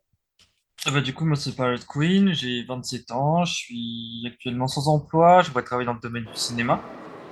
Ouais, ah, c'est de la vidéo. Alors, euh, que- qu'en qu'en pensez-vous Il y a, y a débat, il y a débat au sein de l'équipe. On n'est pas sûr, ouais, On n'est pas sûr. Moi, mon hypothèse, c'est que c'est un podcast et c'est quelqu'un qui enregistre avec une visio. D'accord. Ouais, parce qu'il a comme un double phoneur autrement. Enfin, Ouais, c'est un peu. ouais, ouais, Il n'y a pas beaucoup de radios à se payer ça. hein. euh, Enfin, on- le- tu sais, le- comme la double vasque, mais en double phoneur. Après, tu vois, Ouais. nous, à FPP, on a branché euh, un ordi sur un jack Ouais. Oui, mais moi pour aussi, faire j'ai- du Skype. peut- euh, Mais moi aussi, Mais c'est pas des téléphones, tu vois, on a qu'un seul téléphone, mais par contre, on a un ordi avec Skype. Et donc, on pourrait avoir deux personnes. Pareil, depuis trois mois, j'ai un double, double vasque phoneur. Mais j'ai quand même l'impression que c'est un truc fait maison plus qu'un truc fait à la radio. Ah, je sais pas. Je sais pas trop, ça pourrait être du direct avec le côté comment ça va, machin. On est, avec truc. ouais. J'en Ça pourrait rien. être du direct. Je suis Mais, perplexe. Peut-être radio. Euh, à Phoenix, on fait depuis le Covid forcément beaucoup de, Oui, avec des de- appels des visio, invités ouais. avec euh, Double Apple Visio. phoneur Donc, aussi euh, Double phoneur ah, je ne sais pas ça. Est-ce que tu as deux invités au téléphone à la fois? Euh, oui, alors tu- deux invités au téléphone, je ne sais pas. deux Non, en des fois, on vidéo, peut avoir quoi. deux, deux en vidéo, Ouais, oui, bah ça oui, c'est possible. ça, ouais, donc double phoneur. Ouais. Eh bien, c'était un podcast. C'est Ah, euh, le podcast Popol, le podcast, un podcast de Léon Chambroncel euh, qui parle des femmes dans la politique notamment. Et euh, voilà. J'ai même pas reconnu la Mais voix de ça Léa, pourrait je être vais de me la faire radio. pourrir. C'est- l'e- Ouais, L'extrait ça prête à confusion, effectivement. C'est un piège. Euh, Est-ce qu'on peut en faire un petit deuxième? On en fait un petit deuxième. Allez. Euh, on va écouter l'extrait numéro 15. a fait un groupe assez hétérogène mais extrêmement riche sur Hamlet, sur cinq scènes d'Hamlet, sur euh, la vengeance, l'amour, l'héritage et euh, la dernière sur la folie d'Ophélie, sur le, suicide d'Ophélie. Et en fait, on a monté cinq scènes de la pièce qu'ils ont jouées à la fin devant les, surveillants. Dans Hamlet, il y, a euh, un passage euh, justement qui, où Hamlet, donc pour, pour ceux qui connaissent pas la pièce, c'est vraiment l'histoire d'un jeune homme qui est qui assiste au mariage de, de sa mère avec son oncle et qui, euh, et qui rencontre le spectre de son père défunt qui vient de mourir et qui lui dit que effectivement il a été tué par le nouveau mari de sa mère, donc par son frère, et il lui demande de le venger. Donc c'est une pièce un peu sur la procrastination parce qu'il va mettre quand même toute la pièce à pouvoir le faire. Et à un moment, pour être bien sûr que c'est lui qui a tué son, père, il que, c'est son oncle donc qui a tué son père, il, organise une pièce de théâtre Alors, euh, que- quelles sont les, Ah. les suppositions Je sais pas, Moi, j'ai j'ai eu l'impression qu'au tout démarrage, il y a eu un petit montage là. Donc Ouais. j'ai l'impression que ça peut être de la radio, mais c'était- c'est pas du direct, donc ça peut être aussi quelque chose qui est diffusé. Ça peut aussi être- Mais ouais, du euh, ce podcast. petit montage me Ouais. met un peu le doute là. Ouais, c'est une interview enregistrée, mais c'est pas facile de Non. savoir si ça a été Ouais. enregistré pour un podcast ou pour une radio.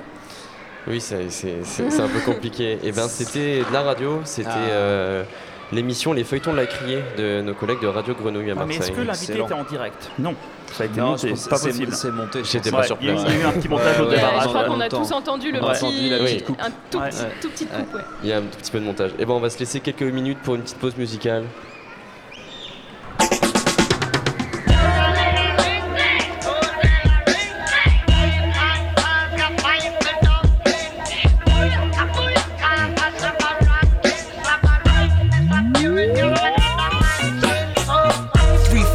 Money, two for the hustle and one for the nighttime. Spread over the city like a comforter. Prime time for the predators who come to hunt for the chunks.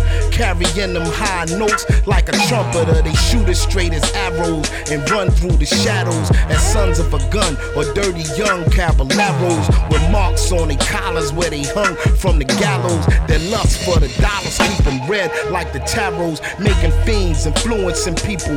Dale Carnegie's with big dreams to get rich quick that fail horribly now. They play the avenue of Amsterdam with other pickpockets and thieves and gambling mans, and they just come at all the noodles where resistance is futile. Business as usual to blow out your wig like French poodles. Never ending pursuit of the American dream.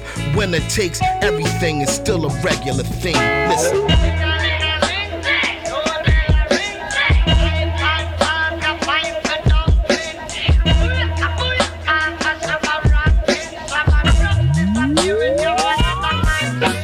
Yo, one for the will of man, two for the kilogram, three for the cold killer who could still be a millionaire. Filling the Frigidaire, big plates and silverware where everybody eat except the one who was ill prepared. Due to circumstances, there's no more chances. We was raised by wolves, grizzly bears, and panthers. It's wild. Yo, I'm surprised we ain't grow no antlers. The whole house is fucked like JoJo dances. It's hopeless to drift into a deep psychosis. Do the most for just another bleak prognosis. Out of respect for the dead, the names is changed. When Booby Pop lit in his wig, his aim was flames. If one thing, them young boys not playing his games. Now that'll teach an old timer how to stay in his lane. I guess the moral of the story is any sip you pour me is a toast to the warriors who bit the dust before me, kid. Be grateful.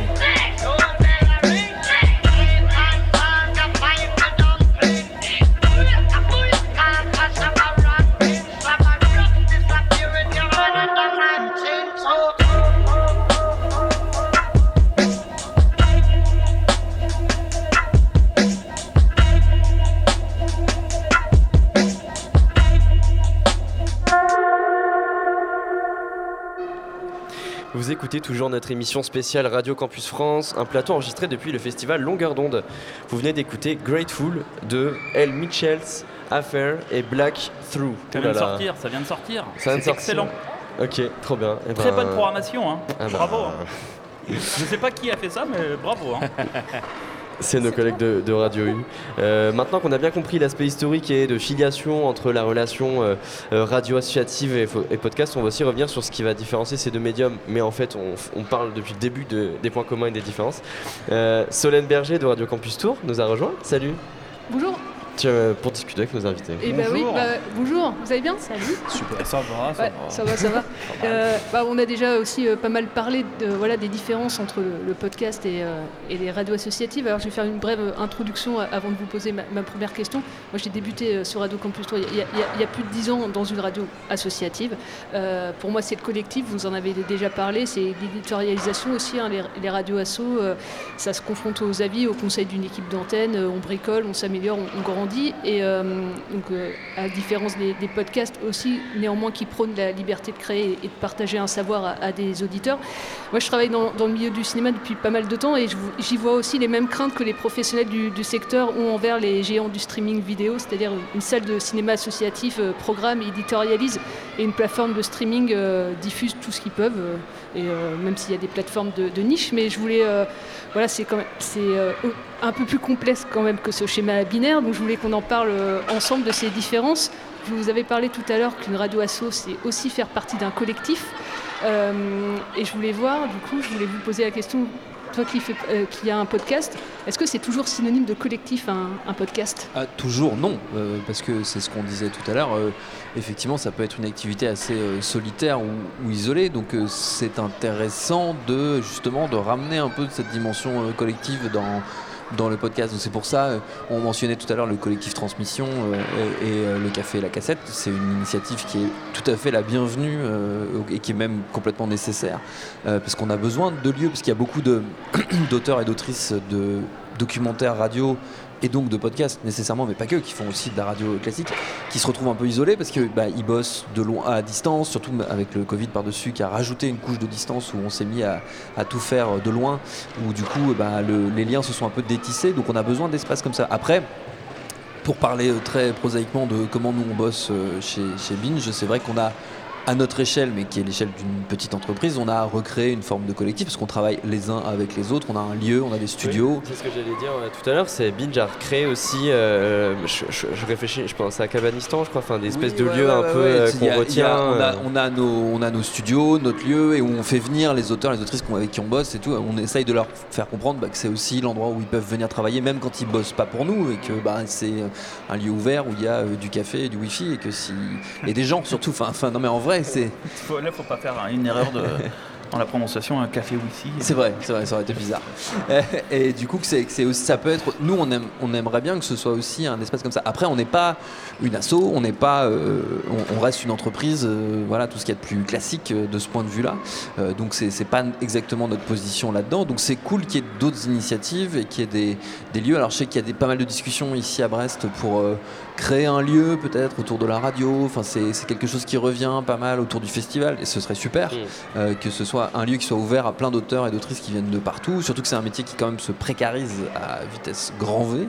Euh, du coup, c'est, cool si on offre des, des espaces où effectivement on peut faire un peu du collectif parce que sinon on va bien se faire chier euh, chacun tout seul dans notre ordi.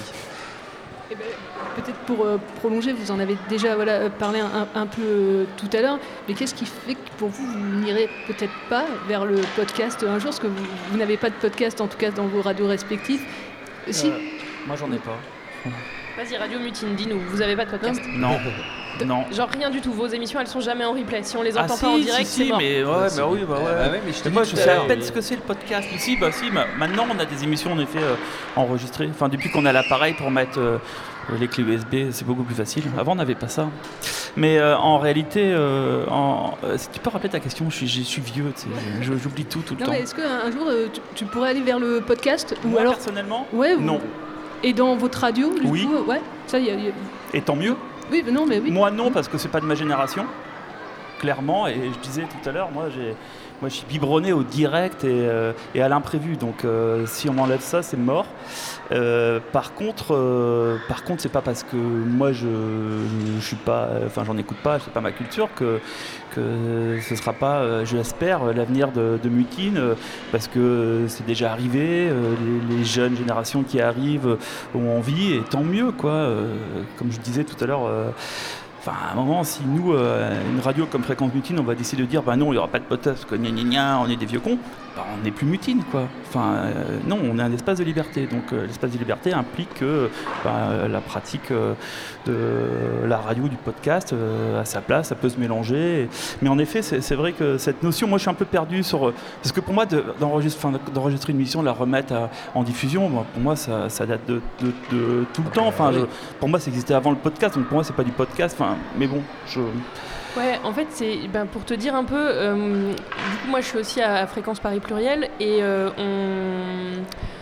Ce qui, est, ce qui est un peu euh, difficile pour des radios associatives, c'est de se dire, par exemple, on va se donner les moyens. Nous, équipe de la radio, tu vois, à Fréquence Paris Pluriel, il y a, y a trois salariés de suivi d'antenne en temps partiel. Donc, c'est vraiment pas une radio dans laquelle il y a beaucoup de salariés. Tout tourne avec des bénévoles. Et donc, il n'y a pas euh, des gens qui sont responsables de la mise en ligne des émissions sur un format euh, replay. Et il n'y a pas non plus de politique unifiée de dire qu'est-ce qu'on fait de nos émissions quand on les met en replay. Moi, les, émissions dont je fais partie, euh, on a chacune un site, l'Actu des luttes et, Zoom Écologie ont chacune un site internet sur lesquels elles mettent leurs émissions en replay, mais ne mettent pas leurs émissions sur les plateformes de podcast. Euh, alors choix, que euh. d'autres émissions, bah, en fait, c'est à la fois un choix et à la fois un truc sur lequel on n'est pas sûr de ce qu'on veut faire. Parce que d'un côté, on se casse la tête à faire des émissions qu'on espère être de qualité, on va faire des reportages, on va faire des entretiens avec des gens et tout. Et on a envie que les gens les écoutent, et y compris les gens qui sont pas sur leur FM à l'heure où on, discute, où on, où on diffuse, tu vois. Et les gens écoutent pas forcément la radio entre midi et 2 pour écouter l'actualité des luttes, ou sont pas forcément à 20h30 le soir euh, pour écouter des émissions sur l'écologie, tu vois. Donc il y, a- moyen aussi de vouloir les récupérer. Et en même temps, euh, on n'est pas sur les plateformes de podcast euh, telles que Amazon, Spotify, etc. Parce qu'en fait, jusqu'à présent, notre position, ça a été de dire euh, c'est un travail qu'on fait gratuitement euh, et on n'a pas envie que des grosses boîtes fassent de la thune sur le travail que nous, on a fait gratos en mettant de la pub sur nos contenus, alors que notre radio ne fait pas de pub et vivote sans pub et choisit de ne pas mettre de pub. Et du coup, il y a un choix qui qui est- qui est pas évident parce que t'as pas envie que ton émission elle reste dans un tiroir et que personne l'écoute, mais on n'a pas non plus envie que des gens ils fassent de l'argent et qu'ils fassent du profit sur un truc sur lequel ils ont rien fourni et sur lequel ils soutiennent pas par ailleurs, tu vois, le- le- la création dans les radios associatives. Si les plateformes elles versaient chaque année un, de la thune au fonds de soutien à l'expression radiophonique, peut-être que ça se poserait dans d'autres termes. Mais là, tel que ça existe pour l'instant, voilà. Il se trouve qu'il y a des plateformes de podcasts militants qui se montent. Il y a une plateforme qui s'appelle Spectre. Et donc, euh, l'émission Zoom Écologie, elle est sur Spectre, par exemple. Et y a, y a- sur cette plateforme, il y a à la fois des émissions qui sont produites par des radios associatives et des gens qui font que du podcast et qui donc enregistrent exprès des, trucs à mettre sur cette plateforme. Donc, il y a les deux. Mais quand tu mets tes trucs sur cette plateforme-là, tu peux décider si oui ou non ce sera relayé sur euh, Spotify, euh, Amazon, etc., etc. Et donc, nous, pour l'instant, on les met pas sur les plateformes commerciales parce que on n'est pas à l'aise avec l'idée que notre travail gratos, il aille, il aille ben, Bah, profiter non, euh, à des plateformes commerciales. Ah ouais. Moi, moi je, si je mets juste à mon niveau, euh, clairement, je suis complètement d'accord avec toi. euh, hors de question de se retrouver sur, sur ces grosses machines avec de la pub partout.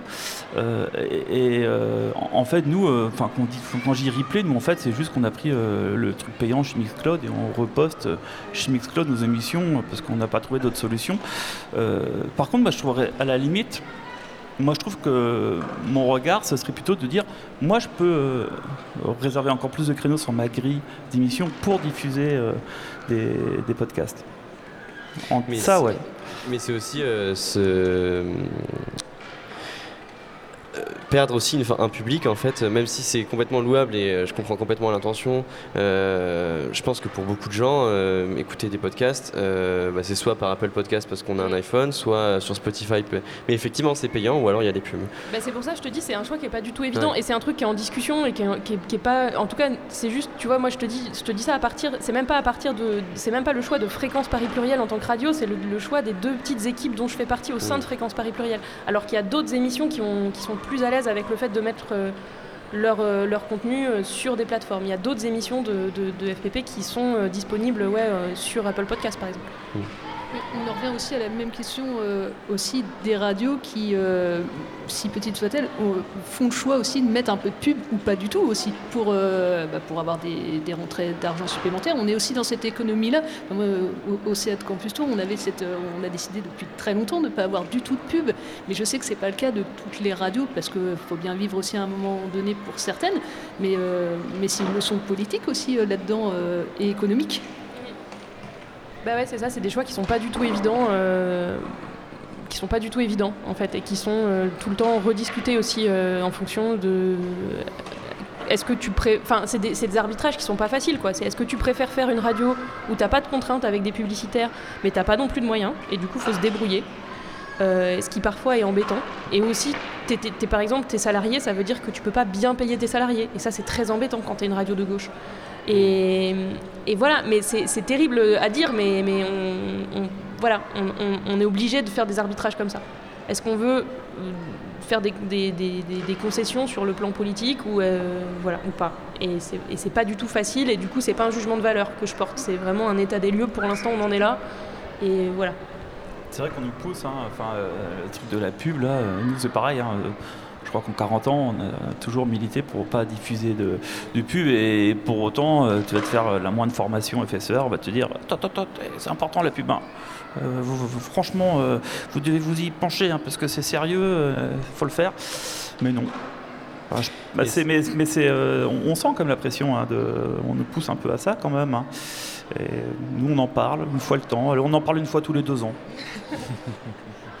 Et toi, dans le podcast, du coup, est-ce que Ouais. cette notion de pub aussi, elle est présente Ah, on, en- on vient Ah d'en oui, parler oui, oui, oui. Nous, il y a- y de la publicité euh, dans, avant nos programmes, des publicités qu'on fabrique nous pour certaines et des publicités effectivement qu'on qu'on nous met, qu'on nous rajoute euh, via nos diffuseurs ou via les plateformes.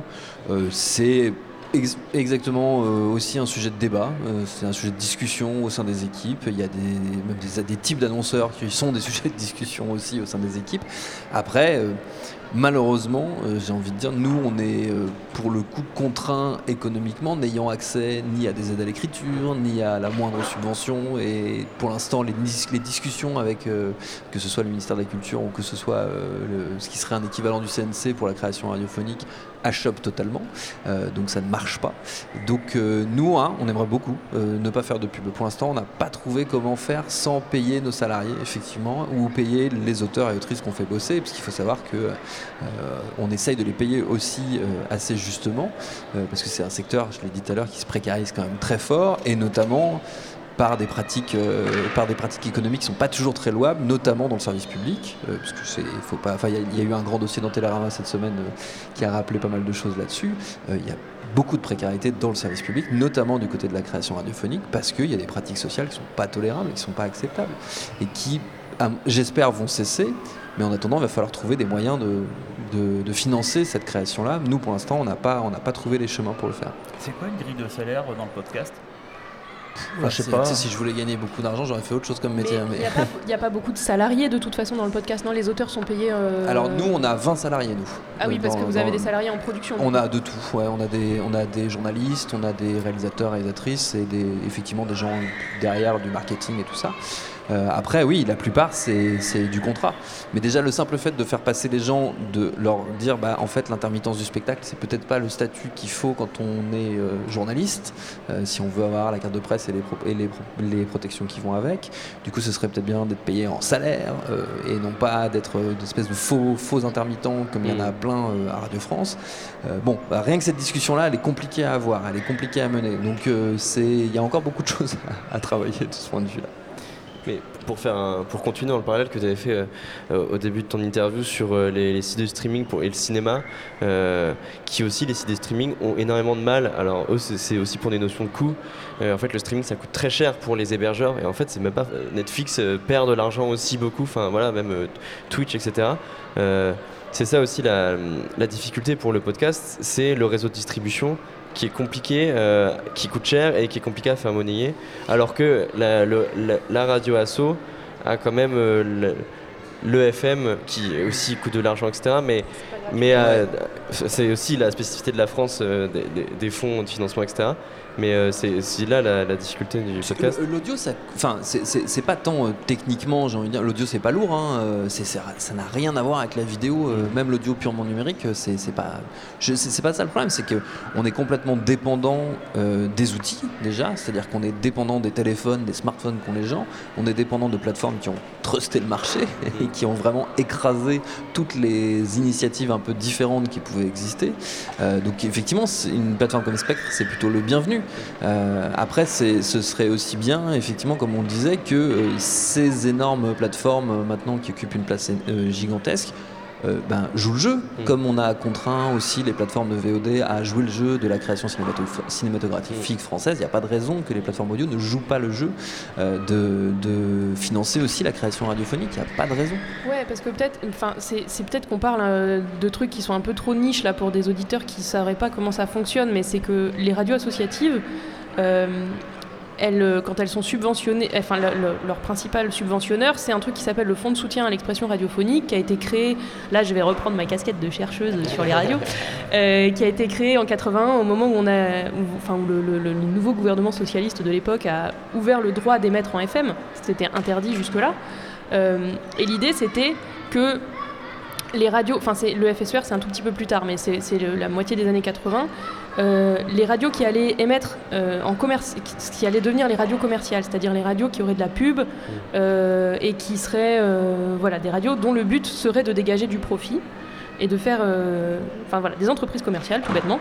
Elles allaient verser un petit pourcentage de leurs profits dans ce fonds qui s'appelle le Fonds de soutien à l'expression radiophonique, euh, qui aurait pour but de subventionner les radios associatives locales qui, elles, s'engageaient à ne pas faire de pub. C'était un engagement aussi vis-à-vis des, de- des financeurs. Si tu voulais de l'argent public, tu faisais pas de pub. C'était ça le deal. Et donc, pendant très longtemps, c'est les radios privées commerciales qui ont abondé le fonds de soutien à l'expression radiophonique. Et depuis quelques années, en fait, c'est plus ça, c'est de l'argent de l'État, c'est une part du budget de l'État qui abonde le, le fonds de soutien à l'expression radiophonique. Ce qui fait que par ailleurs, le FSER, le jour où l'État dit on n'a pas d'argent à consacrer à vos enfantillages de gens qui font de la radio, euh, comme ça pour s'amuser et qui veulent couper le FSER, en fait, ils peuvent le couper dans un vote du budget de euh. l'État.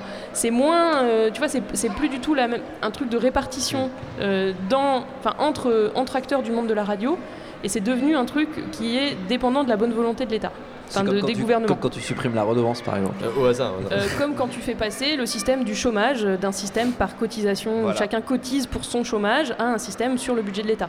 Voilà. Et donc, le fonds de soutien à l'expression radiophonique, euh, actuellement, il est plus abondé par les acteurs du monde de la radio, alors que ça aurait été hyper important et ça aurait été un levier super.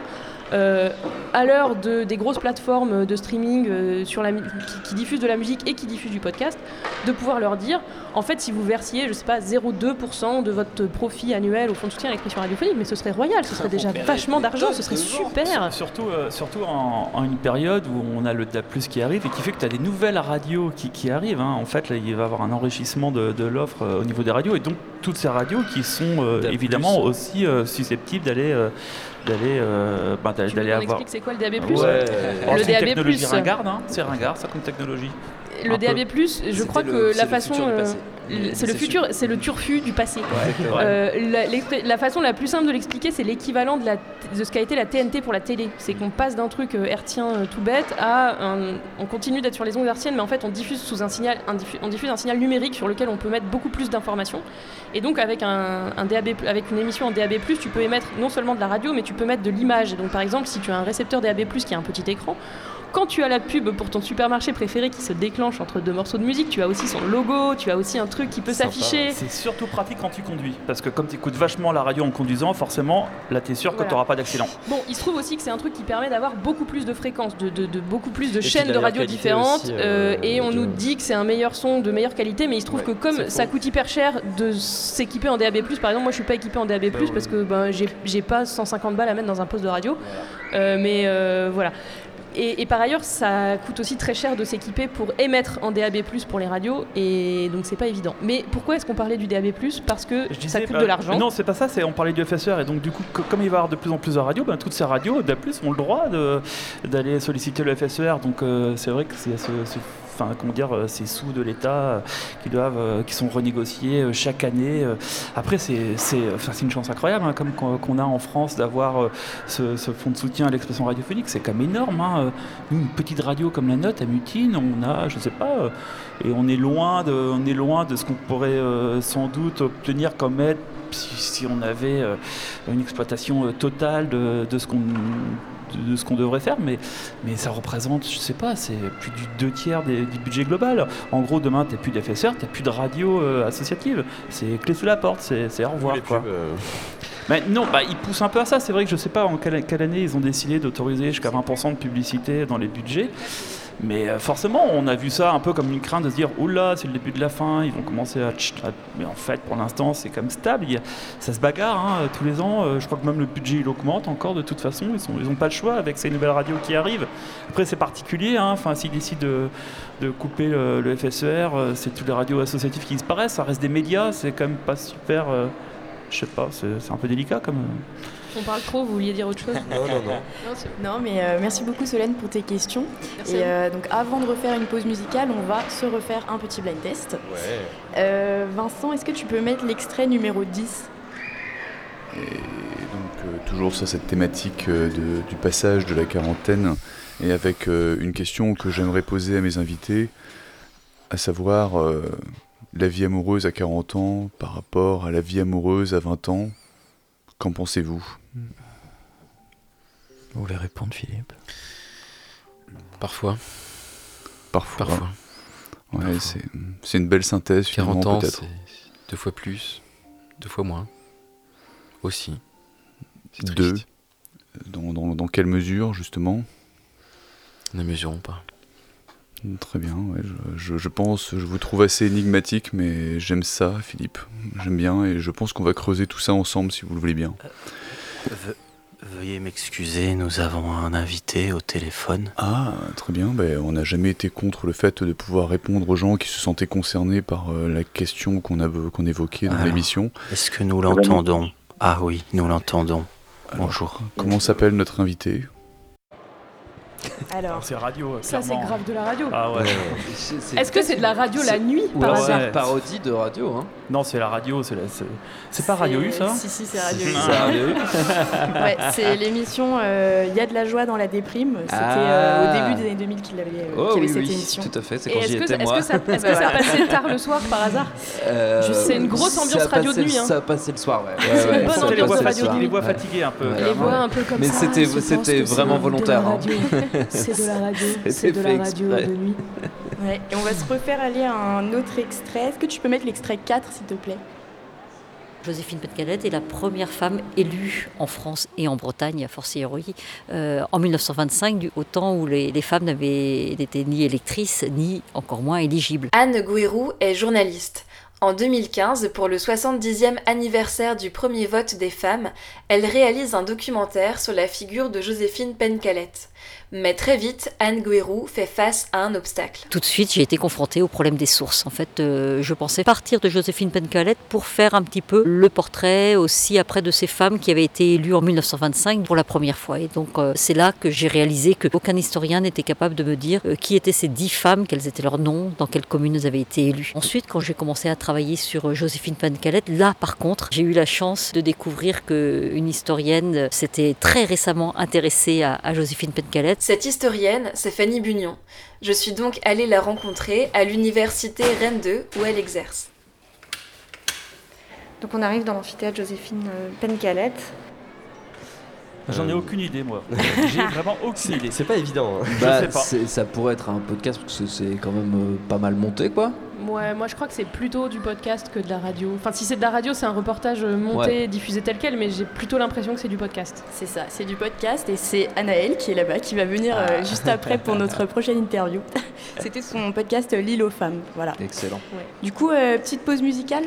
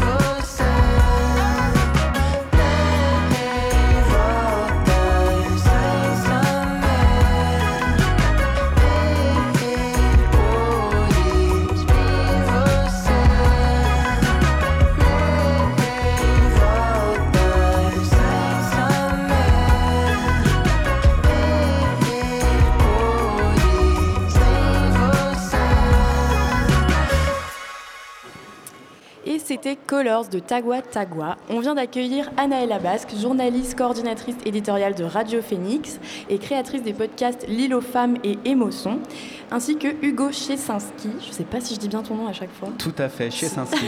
journaliste et coordinateur éditorial à Radio Campus Angers, alors la meilleure radio selon euh, Augustin. Selon moi, oui, absolument. Euh, et créateur du podcast Les Silences. Salut à tous les deux. Salut. Salut. Et nous ont également rejoint Erwan Kocheri de Radio Campus Orléans et Claire Théron du Célab, de Syllab à Rennes. Euh, dans cette dernière partie de l'émission et pour nourrir notre réflexion, on va parler des jeunes qui sont passés par les radios associatives et qui se sont lancés dans le monde du podcast. Salut à tous les deux. Bonjour. Bonjour. Euh, on va refaire un petit point quand même avec euh, Bonjour Anaëlle. Bonjour. Euh, donc comme, comme Lou a dit, tu es journaliste et animatrice radio, ancienne de Radio U, ancienne également de salariée de Fréquence Mutine. Tous deux font partie euh, du décor radiophonique brestois, donc Brest, où nous nous trouvons actuellement, tu connais bien. Et tu es maintenant coordinatrice d'antenne de Radio Phoenix de Caen. Tu es également la réalisatrice, comme on a entendu un petit extrait tout à l'heure, du podcast L'île aux femmes, chronique du matrimoine, je dis bien le matrimoine breton, conçu par HF Bretagne et la Corlab, dont tu fais partie. On rappelle que la Corlab, c'est la coordination des radios locales et associatives de Bretagne. On écoute un extrait.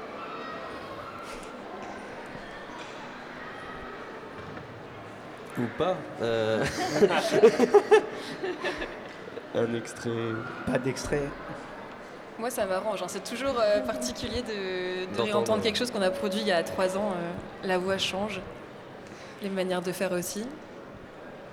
Je m'appelle Anaëlla Basque, j'ai 22 ans, et l'égalité femmes-hommes, c'est un sujet auquel je suis sensibilisée.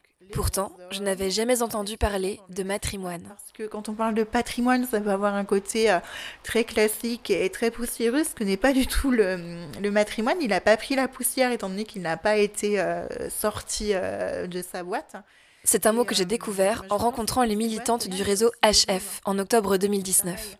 Sauf que quand on parle de patrimoine, euh, les femmes, elles sont loin d'être en majorité quand même. C'est pas elles euh, qu'on a retenues et qu'on va mettre en valeur dans notre histoire, clairement, non. Et c'est peut-être pour ça, justement, parce que je ne me souviens pas de voir tant que ça de femmes dans mes livres d'histoire, parce qu'on ne m'avait jamais dit que c'était Rosetta Tarp qui avait inspiré Elvis Presley. C'est justement pour ça, oui, que ce projet de série radio m'a plu et que je suis partie tendre le micro à celles et ceux qui savent raconter notre héritage culturel commun.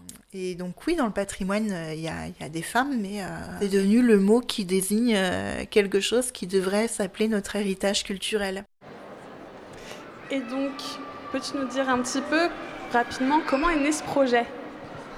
Euh, alors c'est un projet qui a été initié par l'Accord Lab, comme tu l'as dit, donc la coordination des radios locales et associatives de Bretagne, euh, qui après une, après une étude euh, au sein de ces radios s'est rendu compte que finalement la parité n'était pas très bien respectée euh, au sein de l'organisation de, des radios en Bretagne qui forment ce réseau, et donc a voulu faire une action qui allait dans ce sens-là sur la parité, sur la place des femmes dans la culture, parce qu'on a beau se dire ah la culture c'est un milieu ouvert. euh, de tous ces, schémas de pensée-là, mais finalement, en fait, euh, bah, on retrouve les mêmes schémas partout. Euh, la culture n'est pas épargnée, et donc c'était rapproché d'expertes, euh, donc HF Bretagne, qui militent pour la, la parité dans les arts du spectacle en Bretagne. Et donc, voilà, est venue l'idée de l'île aux femmes, faire une série documentaire sur le matrimoine, et donc pas le patrimoine. Donc, ces femmes qui ont légué un héritage culturel à la Bretagne, mais dont on ne connaît pas les noms, ou dont on ne se souvient pas très bien. Et donc, en 10 épisodes, je suis partie sur les traces de femmes voilà, qui ont marqué, euh, marqué l'histoire de la Bretagne. Et pour resituer un petit peu, euh, il, s'en- il se- il est diffusé où ce, ce podcast En plusieurs Euh, épisodes? Alors, il a été diffusé euh, sur les, la, la vingtaine de radios euh, qui composent ce réseau entre 2020 et 2021, il me semble. Et ensuite, ça a retrouvé en podcast sur toutes les plateformes de streaming. Et maintenant, Hugo, tu es un ancien service civique de Radio Campus Angers. Tu es parti vers d'autres médias jusqu'à ce que tu retournes vers ta première maison. Tu es actuellement le coordinateur de, rédaction à Radio Campus Angers. Et Hugo, tu es le créateur du podcast Les Silences. Il y a quelques années, je me suis auto-diagnostiqué un peu maladroitement comme névrosé du silence. Le silence m'angoisse. Alors je comble les vides dans les conversations, je ne peux pas rester silencieux chez moi, je mets la radio, j'écoute de la musique, ou bien ma série tourne toute seule en fond sonore. Si pendant que je prends un verre avec mes potes, un silence impromptu se présente, se met alors en marche la machine infernale du qu'est-ce que je vais bien pouvoir dire. Et alors là, je comble, grossièrement, sans laisser le silence s'installer. Alors parfois mes potes trouvent que je parle trop. Est-ce que ça veut dire qu'ils n'ont pas été gênés, eux, par ce silence? Que représentent pour eux ces silences exubérants en plein milieu d'une conversation? J'ai posé la question à Thomas, un de mes meilleurs amis, avec qui j'ai enregistré ma discussion. Et puis je suis allé à la rencontre de personnes qui se sont rendues ce silence familier. Quand certains partent à sa recherche en battant la campagne, d'autres l'apprivoisent derrière le micro ou bien en font un objet spirituel ou musical. Le silence peut être précieux, et c'est grâce à cette série que je m'en suis rendu compte. Pourquoi autoproduire les silences plutôt que de le diffuser euh, sur des radios associatives? Alors, je ne l'ai pas autoproduit. Euh, j'ai été salarié d'une boîte de production de podcast qui s'appelle All Podcast, de, une boîte de prod de laquelle j'ai été salarié pendant un an. Euh, donc, euh, cette boîte de prod euh, m'a embauché pour que je fasse, entre autres, cette série documentaire. Euh, donc, j'ai été salarié pendant un an. J'ai fait deux saisons, dix épisodes, en plus de, évidemment, parce qu'il faut, faut manger. Donc, euh, faire des, des podcasts en marque blanche pour des, pour des structures euh, diverses et variées. Les ondes en FM. Est-ce que ce podcast a été rediffusé sur les ondes en FM Non, je ne l'ai pas proposé parce que je l'ai pensé vraiment comme un contenu euh, euh, sériel euh, qui pouvait pas. euh, en plus, il y a 10 épisodes, donc en plus, comment est-ce qu'on le diffuse? Ça pose vraiment de la diffus- diffusion sur la bande FM. Est-ce que je vais mettre un épisode par jour pendant 10 jours? Finalement, ça, enfin, il n'y a pas de continuité sur l'antenne. Est-ce que je vais mettre un épisode par mois pendant 10 mois? Bon, finalement, c'est des épisodes de 10 minutes, donc quel est l'enjeu?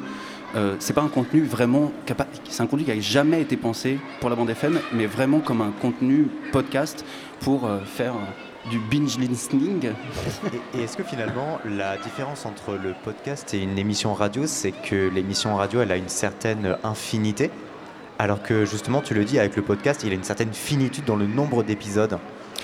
Bon, pas vraiment, parce que là j'en ai fait 10, mais je pourrais en faire 75, Ouais. jusqu'à temps que je devienne mauvais et que j'ai plus d'idées. Euh, ceci étant dit, euh, euh, en fait, là, où ça c'est intéressant, le podcast, c'est que ça reste, alors que la bande FM, ça va, ça, ça passe, on enchaîne, finalement ça reste pas. Sauf si jamais il y a le replay, et donc cette distinction entre le replay et podcast, évidemment, on pose question, puisque bon, ben, c'est super, on va le diffuser sur les ondes de Radio Campus Angers, par exemple. Bon, ben, ça va être diffusé, puis après, ce sera disponible sur le site internet en replay. Mais en fait, c'est déjà disponible partout en replay, puisque c'est du podcast. Donc, n'y a aucun intérêt à le diffuser sur la bande FM. Justement, tu parlais du mot euh, le, podcast. Alors, le podcast, c'est quelle définition? Pas pour vous Parce que même au travers du temps, le mot podcast a changé de définition il y a encore 10 ans. Et on l'entendait hein, dans le générique de cette émission. Bah, c'est les podcasts de euh, Natou, euh, Squeezie ou encore Cyprien. Anaël, Euh, la définition du podcast. comment toi tu le définis euh, dans ta pratique, même au travers du temps? Est-ce que Ben- tu l'as toujours défini comme ça, le podcast? Euh, pour moi, le podcast, ça restera ce que j'ai découvert à longueur d'onde il y a, il y a donc maintenant 7 ans. À l'époque, il y avait Arte Radio qui était bien en place euh, euh, en France, mais c'était vraiment la naissance de, de toutes ces boîtes de production. Euh, bah, je- il me semble que Binge euh, n'existait pas encore. Euh, il y C'était avait- il y a combien d'années, tu as dit? Mais je crois, je crois que c'était à 7 ou 8 ans. 7 ou 8 ans, ouais. on, Ah, a, on a commencé ensemble à Canal. Ouais, donc ça, ça fait ça va faire 8 ans cette année. Ouais. Donc euh, si c'était l'édition effectivement de d'il y a 8 ans, non, on n'avait pas encore créé Binge. Et je me souviens qu'il y avait Pascal Clark qui lançait Boxon euh, Ouais. cette année-là. Et j'avais eu un déclic et je m'étais dit, euh, ah, en fait, ce qu'on fait en radio euh, associative, c'est-à-dire euh, faire des formats où il y a du temps, et ben en fait, euh, ça, ça, ça peut exister aussi sur Internet, euh, ça peut avoir euh, cet, cet objet multimédia un peu qu'on peut écouter partout. Et donc pour moi, un podcast, ça reste ça. Je, je- je définis le podcast comme euh, un podcast, euh, donc une création particulière en fait, qu'on met à disposition euh, de toutes et tous sur euh, diverses euh, plateformes. Par- Particulière, c'est-à-dire euh, quelque Parce chose que- d'extraordinaire ou de particulier en tant qu'individu? Euh, Enfin, en particulier dans le sens euh, podcast natif, quoi. Pour moi, un podcast, c'est. Enfin, on dit. En fait, aujourd'hui, je trouve que podcast, ah, podcast, enfin, on l'entend partout. Mais euh, bon, il y a le podcast, il y a le replay, quoi, en fait, des émissions. Mais pour moi, un podcast, c'est surtout euh, ce qu'on crée. euh, Enfin, pour moi, je différencie, je dis émission en replay plutôt que Ouais. podcast. J'ai émission en replay et quand je parle de podcast, je dis les podcasts. Enfin, ça, ça veut dire les podcasts natifs, quoi. Ceux qu'on retrouve sur les, euh, les, les, les boîtes de production euh, comme Et réagir, euh, Hugo Ouais, en fait, on est tous les deux salariés de radio associative maintenant. Donc, en fait, cette question de. Il y a plein de bénévoles qui viennent en disant Ah, est-ce que je peux faire des podcasts? Et ben, nous, on, est, on leur répond que, ben oui, bien sûr, vous allez faire une émission de radio qui ensuite sera disponible sur toutes les plateformes. Et ce sera du replay. Et en fait, ils sont trop contents de faire de la radio. Et ils font de la radio. Sauf qu'en fait, ils étaient venus pour faire du podcast. Sauf qu'en fait, c'est la même chose. Enfin, c'est la même chose, ça dépend comment on le pense, quoi. Et donc, euh, ça, ça, ça dépend. Mais ça, ça me fait marrer. Il n'y a pas le frisson du direct Oui, dans le- podcast. Et du coup, la radio, elle aura toujours ce petit truc du frisson du direct. Et le podcast, il aura toujours ce petit truc en plus pour les gens qui sont perfectionnistes et qui veulent faire des trucs très bien réalisés euh, et prendre leur temps. Et du coup, j'ai l'impression que voilà, il y a un peu des deux, mais effectivement, tu Oui, peux ça- produire une émission euh, que tu vas diffuser sur la FM Voilà. alors que tu as pris le temps de la produire, etc., etc. Ça dépend On du format. Mais juste, je, je- voilà, je fais écho aussi à mon voisin de tout à l'heure de Radio Mutine qui disait Mais la radio, c'est du direct, enfin et, euh, et ouais, il y a un truc sur le direct que. euh, voilà, bon, bref, pardon, je voulais pas t'interrompre. Non, non, mais c'est vrai. C'est-à-dire, euh, ça, ça dépend. Mais enfin, en plus aujourd'hui, avec les moyens de production facilités, on- tout, tout le monde, hein, c'est assez simple d'avoir un micro chez soi, d'avoir une petite euh, table de mixage, d'avoir accès à des logiciels, de, d'avoir accès à des logiciels de montage. Donc finalement, il y a plein de bénévoles qui font leur émission depuis chez eux. Bon, ben évidemment, euh, la vie associative en prend un coup. On est triste de ne pas avoir nos bénévoles et en même temps, le contenu qu'ils produisent, bah, c'est du contenu vraiment pensé pour Radio Campus Angers ou pour Fréquence Mutine, peut-être pas, je sais pas.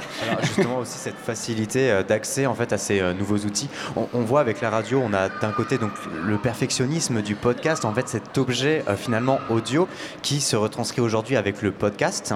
On a autre chose, c'est le direct. On le retrouve euh, avec Twitch aujourd'hui, cette notion-là. Mais bien sûr, mais c'est encore une fois, c'est qu'est-ce que c'est qu'un podcast? Si un podcast, c'est euh, des gens qui parlent ensemble autour d'une table et qu'on appelle ça un podcast parce que les gens trouvent que c'est stylé de dire que c'est un podcast, ben, ben, c'est super. Tu regardes quoi comme podcast? Ben, je sais pas, le podcast euh, sur Twitch. En fait, déjà regarder un podcast pour moi c'est un enjeu. Enfin, de... bon, Un- peut-être avec le enjeu- DAB. Un, un- un non-lieu, tu veux dire? Un enjeu, tu as dit. Oui, c'est un enjeu. Un enjeu. C'est-à-dire. C'est-à-dire? Ben, parler de. Ben, moi, je regarde des podcasts. Enfin, le podcast, tu peux pas le regarder. Ouais. Enfin, c'est de la radio. Enfin, à part si on est en DAB+. Pourtant- pourtant, en euh, 2011, on regardait Mais les le podcasts, on podcast, regardait le podcast de Cyprien. Finalement. Ouais. le, le podcast, c'est des créations radiophoniques. Enfin, justement, on est perdu avec ce mot podcast qui d'ailleurs est un anglicisme, hein, podcast qui vient en contradiction avec le broadcast, donc vraiment la radio à la base. Si on décide de franciser le mot podcast, on a d'un côté donc la réécoute d'émissions, c'est ce qu'on disait. Euh, nos amis québécois outre-Atlantique parlent de balado. Vous en pensez quoi de ces termes Même de balado-diffusion. De balado-diffusion, Ouais. tout à fait. Est-ce que vous aimez ce C'est mot le truc que tu mets dans ta poche. Moi, Ouais. j'adore balado-diffusion, je je trouve ça trouve ça très super. joli. Ouais, je trouve ça très Bah, joli. c'est très poétique, mais après, euh, c'est- donc c'est à l'image de te balader voilà, en écoutant euh, un, un- de, de la radio, mais euh, pour le podcast, tu peux aussi l'écouter voilà, de chez toi. euh, Enfin, mais c'est un, c'est un joli mot. C'est un très joli mot. Ouais, c'est l'idée de nomadisme un peu et du fait que tu es, libre de l'écouter quand tu veux. Donc c'est vrai que c'est moi j'ai toujours trouvé ça très joli la balade diffusion. Il y avait des producteurs sur France Inter qui disaient ça pour la pour la réécoute euh, de cer- certaines émissions qui n'existent plus malheureusement. Mais il y a les archives donc on peut les écouter en podcast. Et justement, euh, liberté pour les auditoristes d'écouter, de réécouter les émissions et même des émissions qui n'existent plus parce qu'elles ne figurent plus dans une grille des antennes. Vous, en tant que. Alors, quand vous produisez de manière indépendante, donc vous êtes détaché de votre radio d'origine, vous ne produisez pas un contenu pour votre radio, vous. Vous, quelque part, est-ce que vous construisez un contenu que vous mettez à disposition de votre radio et que vous, pourrez, vous pourriez exporter dans une autre radio? Est-ce qu'il y a quelque chose de rassurant dans ça? J'ai pas très bien compris. T'as pas compris Non. Euh, Je prends l'exemple d'un, euh, d'une émission euh, Les Petits Bateaux sur France Inter qui s'est terminée. Donc euh, Les Petits Bateaux, si ça s'est terminé, c'est que bah, en fait c'était un- une émission de France Inter qui n'avait pas lieu d'être exportée vers une autre radio. Justement, il y a la- la- le côté à qui appartient le concept de l'émission, à qui appartient le, le nom de l'émission, à la personne qui l'a produit ou à la radio qui l'héberge? Ben, c'est pareil. Enfin, c'est-à-dire que les, les- les radios sont producteurs des émissions, sont producteurs des émissions qu'ils accueillent. Enfin, les radios sont productrices. Par exemple, nous, on accueille des bénévoles d'un podcast qui s'appelle Grandir, qui est disponible sur le site de Radio Campus Angers et sur toutes les plateformes. Et euh, dans leur générique, ils disent euh, Grandir, un podcast produit par Radio Campus Angers. Donc en fait, ou pour? par par. Mais c'est eux les réalisateurs, c'est ces deux bénévoles-là, les réalisateurs de, cette- de ce podcast que j'allais dire émission, mais c'est vraiment un podcast. Ouais. Et si, euh, par exemple, il décide de quitter la radio pour être diffusé euh, autre part, est-ce que c'est possible? Parce que c'est un, un podcast, une émission par euh, Radio Campus. Et non pas diffusé sur une de ces radios Ben, Là, là, on va arriver sur des, des, constata- des, enfin, des considérations contractuelles pour le coup. C'est-à-dire Mhm. que ça dépend du statut des gens qui fabriquent. euh, Enfin, euh, quand Daniel Mermet a quitté France Inter, il est parti avec son nom d'émission. Il n'y a pas eu La Bassie J'y suis sans Daniel Mermet. Donc, euh, et son site s'appelle toujours La Bassie J'y suis. Donc, euh, euh, c'est oui, là, c'est des questions plutôt contractuelles, quoi, euh, a priori. Donc, je pense que c'est un peu du cas par cas. euh, il n'y a pas Quand- vraiment de règles là-dessus, quoi. Ouais, je sais pas, euh, je pense que c'est un peu du cas par cas, surtout que le monde des radios associatives, étant donné que c'est beaucoup du bénévolat, en fait, t'es pas lié par une relation contractuelle et Donc, donc, ça, ça se négocie aussi. Je sais que par exemple, dans le paysage radio parisien, il y a des émissions qui sont passées de Radio Libertaire à, à Radio Aligre ou à Fréquence Paris et- Courriel. et- et inversement. Voilà, et inversement, peut-être aussi, ouais, ouais, voilà, de, de FPP à d'autres. Enfin, j'ai pas les exemples précis en tête, mais je sais que ça existe et que, ben, en fait, euh, vu qu'il n'y a pas de relation contractuelle, euh, c'est pas très grave, en fait. Oui, c'est ça, ça dépend de la politique des radios. Euh, Nous, je sais qu'à Radio Campus Angers, ça nous est arrivé là, cette année d'accueillir une, une émission qui venait d'une autre radio associative angevine. Bon, on- tu veux garder ton nom? Bah, Vas-y, garde ton nom. Parce que ça fait une- c'est une émission qui a construit son identité depuis 15 ans sur une autre radio, mais qui a décidé de se renouveler et de changer de, ch- changer de, de- de radio. Il y, en a une autre qui a fait le, le même chemin, mais bon, c'était une émission qui avait un an. On lui dit bon, écoute, euh, change de nom, prends une autre identité, puisque tu changes de crèmerie, quoi. Et par ailleurs, juste une toute petite précision, il y a aussi des émissions euh, qui continuent d'exister sous, le- sur le, ma- sous le même nom, et c'est plus les mêmes personnes qui les, Ouais. pro- enfin, qui les, qui les fabriquent, quoi. Donc, euh, Il y a des émi- ça- c'est je pas forcément gênant. Ça dépend du statut des émissions. C'est-à-dire que par exemple, euh, tu prends une émission, je- on va dire que je parle que de France Inter, mais qui a le- le- tu prends le téléphone sonne qui a changé d'animateur plusieurs fois, bah, c'est toujours le téléphone sonne. Le concept n'a pas changé. Puis c'est, c'est parce que c'est pas tant lié à la personne qui l'incarne que, euh, que, que à ce qu'on entend à l'antenne. Là où il y a d'autres émissions qui, effectivement, quand le producteur la productrice s'arrête ou est remercié par euh, la, la direction, il n'y a pas forcément de sens à maintenir cette émission euh, parce qu'elle est tellement liée à la personne qui l'incarnait que du coup ça, ça- ça serait complètement absurde. Oui, puis c'est surtout que si le producteur animateur de l'émission est remercié, c'est probablement que voilà, la direction de la radio considère que cette émission n'a plus sa place dans la grille. Donc euh, voilà. ça. Augustin, tu souhaitais réagir Euh, ouais, c'est tout à l'heure on a parlé des podcasts euh, qui étaient filmés. Là, c'est c'est devenu un effet de mode euh, depuis quelques années. Je pense à un bon moment, euh, euh, 301 vues de Cyprien, etc. Je trouve que ça amène aussi une, valeur supplémentaire au podcast où ils sont disponibles sur les plateformes de streaming, etc., comme euh, quasiment tous les autres podcasts. Mais c'est c'est un, c'est un objet filmique. Donc euh, ça brouille encore plus les pistes. euh, ça devient une émission YouTube. Enfin, c'est. Ben, France 5, ils ont fait ça. France 5, ils ont dit, bon, on va prendre. euh, c'est dans l'air, je crois. Ouais, c'est dans l'air et je, je sais plus quelle autre. euh, Ouais. les- une des autres c'est. Et puis ils ont dit, bah, c'est super, on va juste extraire le son, puis on va le mettre sur les plateformes de podcast, ça va nous faire plus de vues, c'est exceptionnel. Bon, bon, pff, ça, faut dire, ça n'a pas de sens, quoi. Tu penses une émission pour la télé, tu penses une émission pour la télé. Enfin, peut-être que pour plein de gens, ça a du sens. En tout cas, pour moi, ça en a pas. Ouais, c'est pas le même métier, quoi. Du coup, enfin, moi, c'est ça, c'est toujours, c'est toujours été le truc où, pareil avec la. Mais c'est, enfin, bon, c'est des débats, c'est marrant parce qu'il y a vraiment un côté cyclique. C'est parce que je suis vieux que je dis ça. Il y a un côté cyclique dans les débats parce qu'on a connu ce même débat autour de la. Est-ce qu'il fallait filmer ou pas la radio? Bah, à fait. En fait, la réponse c'est non. Qu'est-ce Mm. qu'on en a à foutre de voir nos tronches et on s'en fout en fait. Oui, mais ça questionne le modèle euh, économique, puisque Oui, ça oui, permet d'être présent dans les zappings, ça permet d'être présent sur les réseaux Ah sociaux. oui, et j'ai- comme, j'ai euh, j'ai bien expérimenté ça effectivement Bah ouais. où c'était plus très intéressant qu'est-ce qu'on disait à l'antenne il fallait juste qu'on voit le logo euh, pour dans les dans les redécoupes euh, après à la télé donc euh, bah moi j'ai pas fait ce métier pour être filmé donc du coup voilà donc moi ça m'intéresse La pas. radio, le podcast, tout ça, c'est l'imaginaire, c'est le son, c'est tout ce que ça stimule. Si jamais on se mal filmé, bon, bah, l'imaginaire est complètement réduit au néant. Tout à l'heure, j'étais en train d'écouter l'émission dans le public, je regardais dans le vague, et puis j'ai une pote qui me dit Mais qu'est-ce que tu regardes là Je Bah, Je regarde rien, j'écoute. Mais en fait, c'est juste que j'avais le regard dans le vague, et puis il y a des gamins qui passent avec leur trottinette. c'est- Enfin, voilà, je, je les regarde pas spécifiquement, juste j'écoutais parce que ça, c'est mon imaginaire, quoi. Quand est-ce que vous êtes tombé euh, dans euh, l'univers de la radio et du, de l'audio en fait? Et bah ici. Ici, à d'onde, il y a d'onde. 7 ans, avec Hugo. Comme quoi c'est important les festivals de radio. Mais oui, parce que moi à la base je voulais faire, euh, donc je voulais être journaliste, mais je pensais m'orienter vers la télévision parce que j'aimais bien le travail avec l'image. Et puis euh, en arrivant en études supérieures, j'ai tapé euh, médias étudiants Brest, et donc bah, il y a Radio U qui est arrivé bien sûr dans, la- dans les premiers euh, résultats Google. Et donc j'ai envoyé un petit message et ils m'ont dit bah oui passe, viens voir. Et donc j'ai beaucoup aimé l'expérience de faire des chroniques euh, à l'antenne en direct. Mais après il y a eu longueur d'onde et là Pascal Clark a inauguré euh, Boxon et on était dans le noir, on écoutait un, un reportage et je fais Oh ah mais en fait c'est ça que je veux faire. Et donc après j'ai orienté tous mes choix euh, vers ça. La création sonore et toi Hugo? Ben, moi, j'avais pas la télé quand j'étais gamin.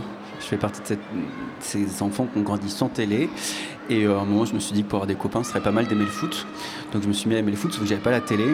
Donc, j'ai euh, branché euh, RMC, puis j'ai écouté le foot. Ouais. Puis je me suis dit, ah putain, c'est marrant. Puis au milieu, je sais pas ce qu'ils mettaient, au milieu, il y avait- il y avait à mi-temps, il y avait des flash infos, je sais pas, je comprenais rien, c'était la crise, c'était 2009. Bordeaux était champion de France en 2009, mais c'était également la crise des subprimes. mais je savais pas ce que c'était la crise des subprimes. Thomas, Pauline, et vous, quand vous êtes tombé dans ce. Euh, moi tout petit, euh, comme Obélix, euh, du coup Dans le chaudron. euh, dans le chaudron, ouais, ouais. Euh, donc comme je suis plus vieux que vous, c'était il y a longtemps, et du coup c'était. J'ai un double traumatisme, un négatif, un positif. Euh, je raconte toujours les mêmes anecdotes, mais c'est comme les vieilles personnes radotent, c'est comme ça. Euh, du coup, c'était le. J'ai été traumatisé quand j'étais enfant par le générique de Pollen les copains d'abord, qui était une émission de Jean-Louis Foulquier sur euh, France Inter, qui passait à 20h du lundi au jeudi. Le générique, c'était euh, Europa de Santana, mais joué au saxophone par Gato Barbieri. C'est un morceau, ben, vous taperez ça sur internet et vous, vous, allez- vous irez écouter, c'est d'une déprime. Ah la vache, c'est super violent. Ah, c'est magnifique, hein, c'est très beau. Mais du coup, comme ça passait du lundi au jeudi, c'est passé à 20h, c'était l'heure où il fallait aller se coucher. Le lendemain, il y avait école. Et donc, c'est un traumatisme parce que j'associe ça à l'école. Mais c'est aussi le moment où je me suis dit, j'étais tout petit, que en fait la radio c'était extrêmement puissant parce que ça rentrait dans la vie des gens et, euh, et moi ça m'a ça m'a je pense donné envie de faire ça et l'autre personne qui m'a traumatisé mais là de manière tout à fait positive c'est une journaliste qui s'appelait Chris qui était une des voix de France Inter qui était je pense euh, la, la plus grande intervieweuse qu'on ait jamais connue en, France et qu'on ne connaîtra malheureusement plus jamais parce qu'elle est décédée Euh, j'invite tous les gens qui le peuvent à écouter ces portraits sensibles qu'elle faisait c'est euh, ce qu'on a fait de mieux pour moi en entretien radio c'est absolument sublime. Donc moi, elle, sa voix m'a transfiguré quand j'étais ado. Et je me suis dit, moi, c'est ça que je veux faire. Pauline? Ouais, je sais pas, moi je vais pas raconter mon enfance euh, dans les années 90 à écouter euh, la radio et à faire des compiles euh, à partir de la radio sur des cassettes.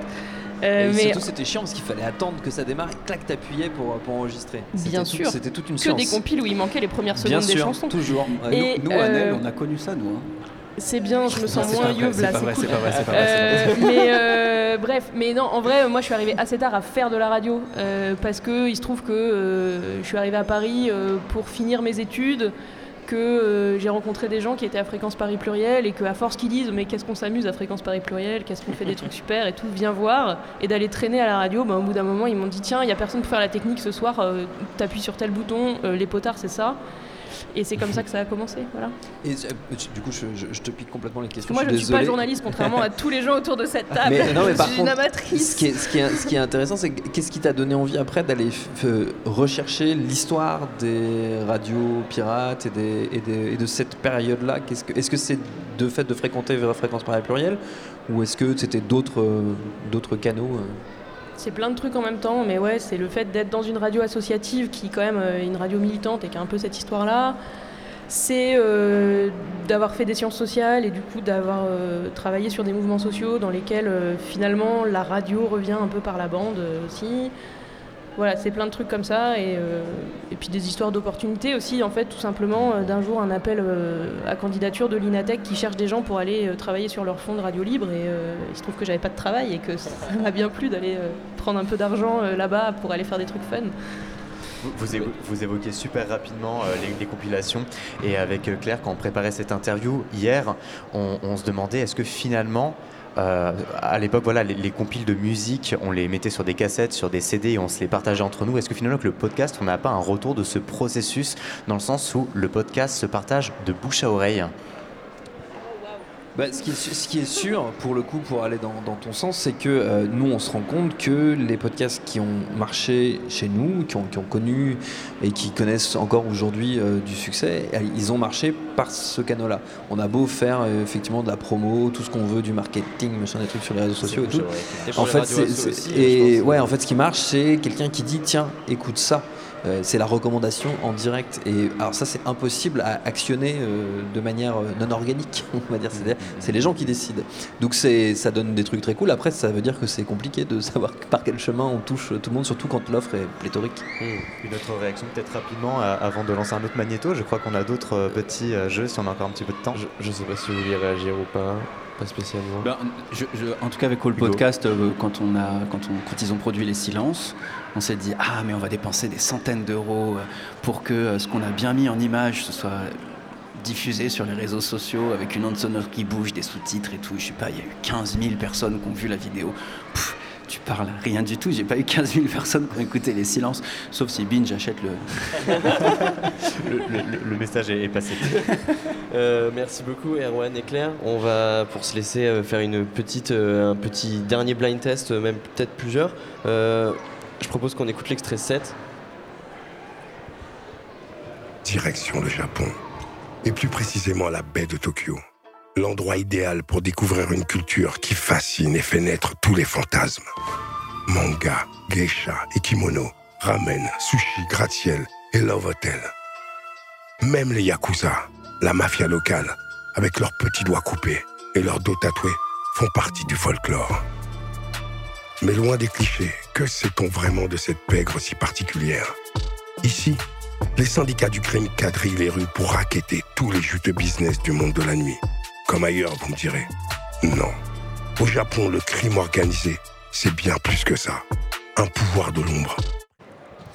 Eh ben, ça nous a mis dans une sacrée ambiance en tout cas. C'est du podcast. Ouais. En fait, c'est- Gang Ouais, Story, imaginaire. c'est Gang Story de Joe Star. Ouais, c'est, c'est- ça s'entend euh, Bang, assez. bang. Il a même pas besoin de buzzer, il est plus rapide que nous tous. Euh, Je on fais écoute que ça, hein. on Donc, écoute coup, ou radio Parce que je C'est podcast, oui, C'est pardon, podcast, c'est. Gang Story, effectivement. C'est- euh, il a tout dit, c'est un ça. podcast de Comment ne pas reconnaître avec euh, Combini, je crois. Euh, oui, exactement. Euh, on, on peut écouter le 11 Atomy, parce que ouais, putain, on a Atomy, eh ben, euh, nous préviendrait de l'apocalypse. C'est-à-dire qu'on est très très près de, du conflit, on est toujours très près de, de la fin du monde. Et on anticipe ça en se disant, il nous reste peu de temps à vivre.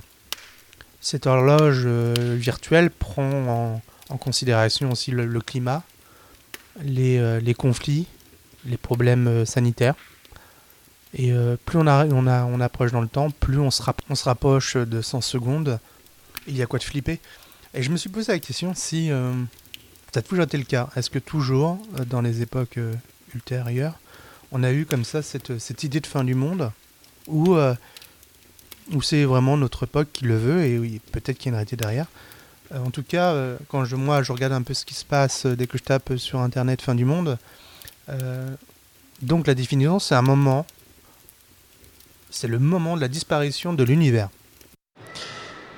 Une autre ambiance. Ouais, c'est. wow. Je dirais radio. Ouais, moi aussi je dirais radio. C'est pas facile. Si c'est de la radio, peut-être c'est radio ici et maintenant.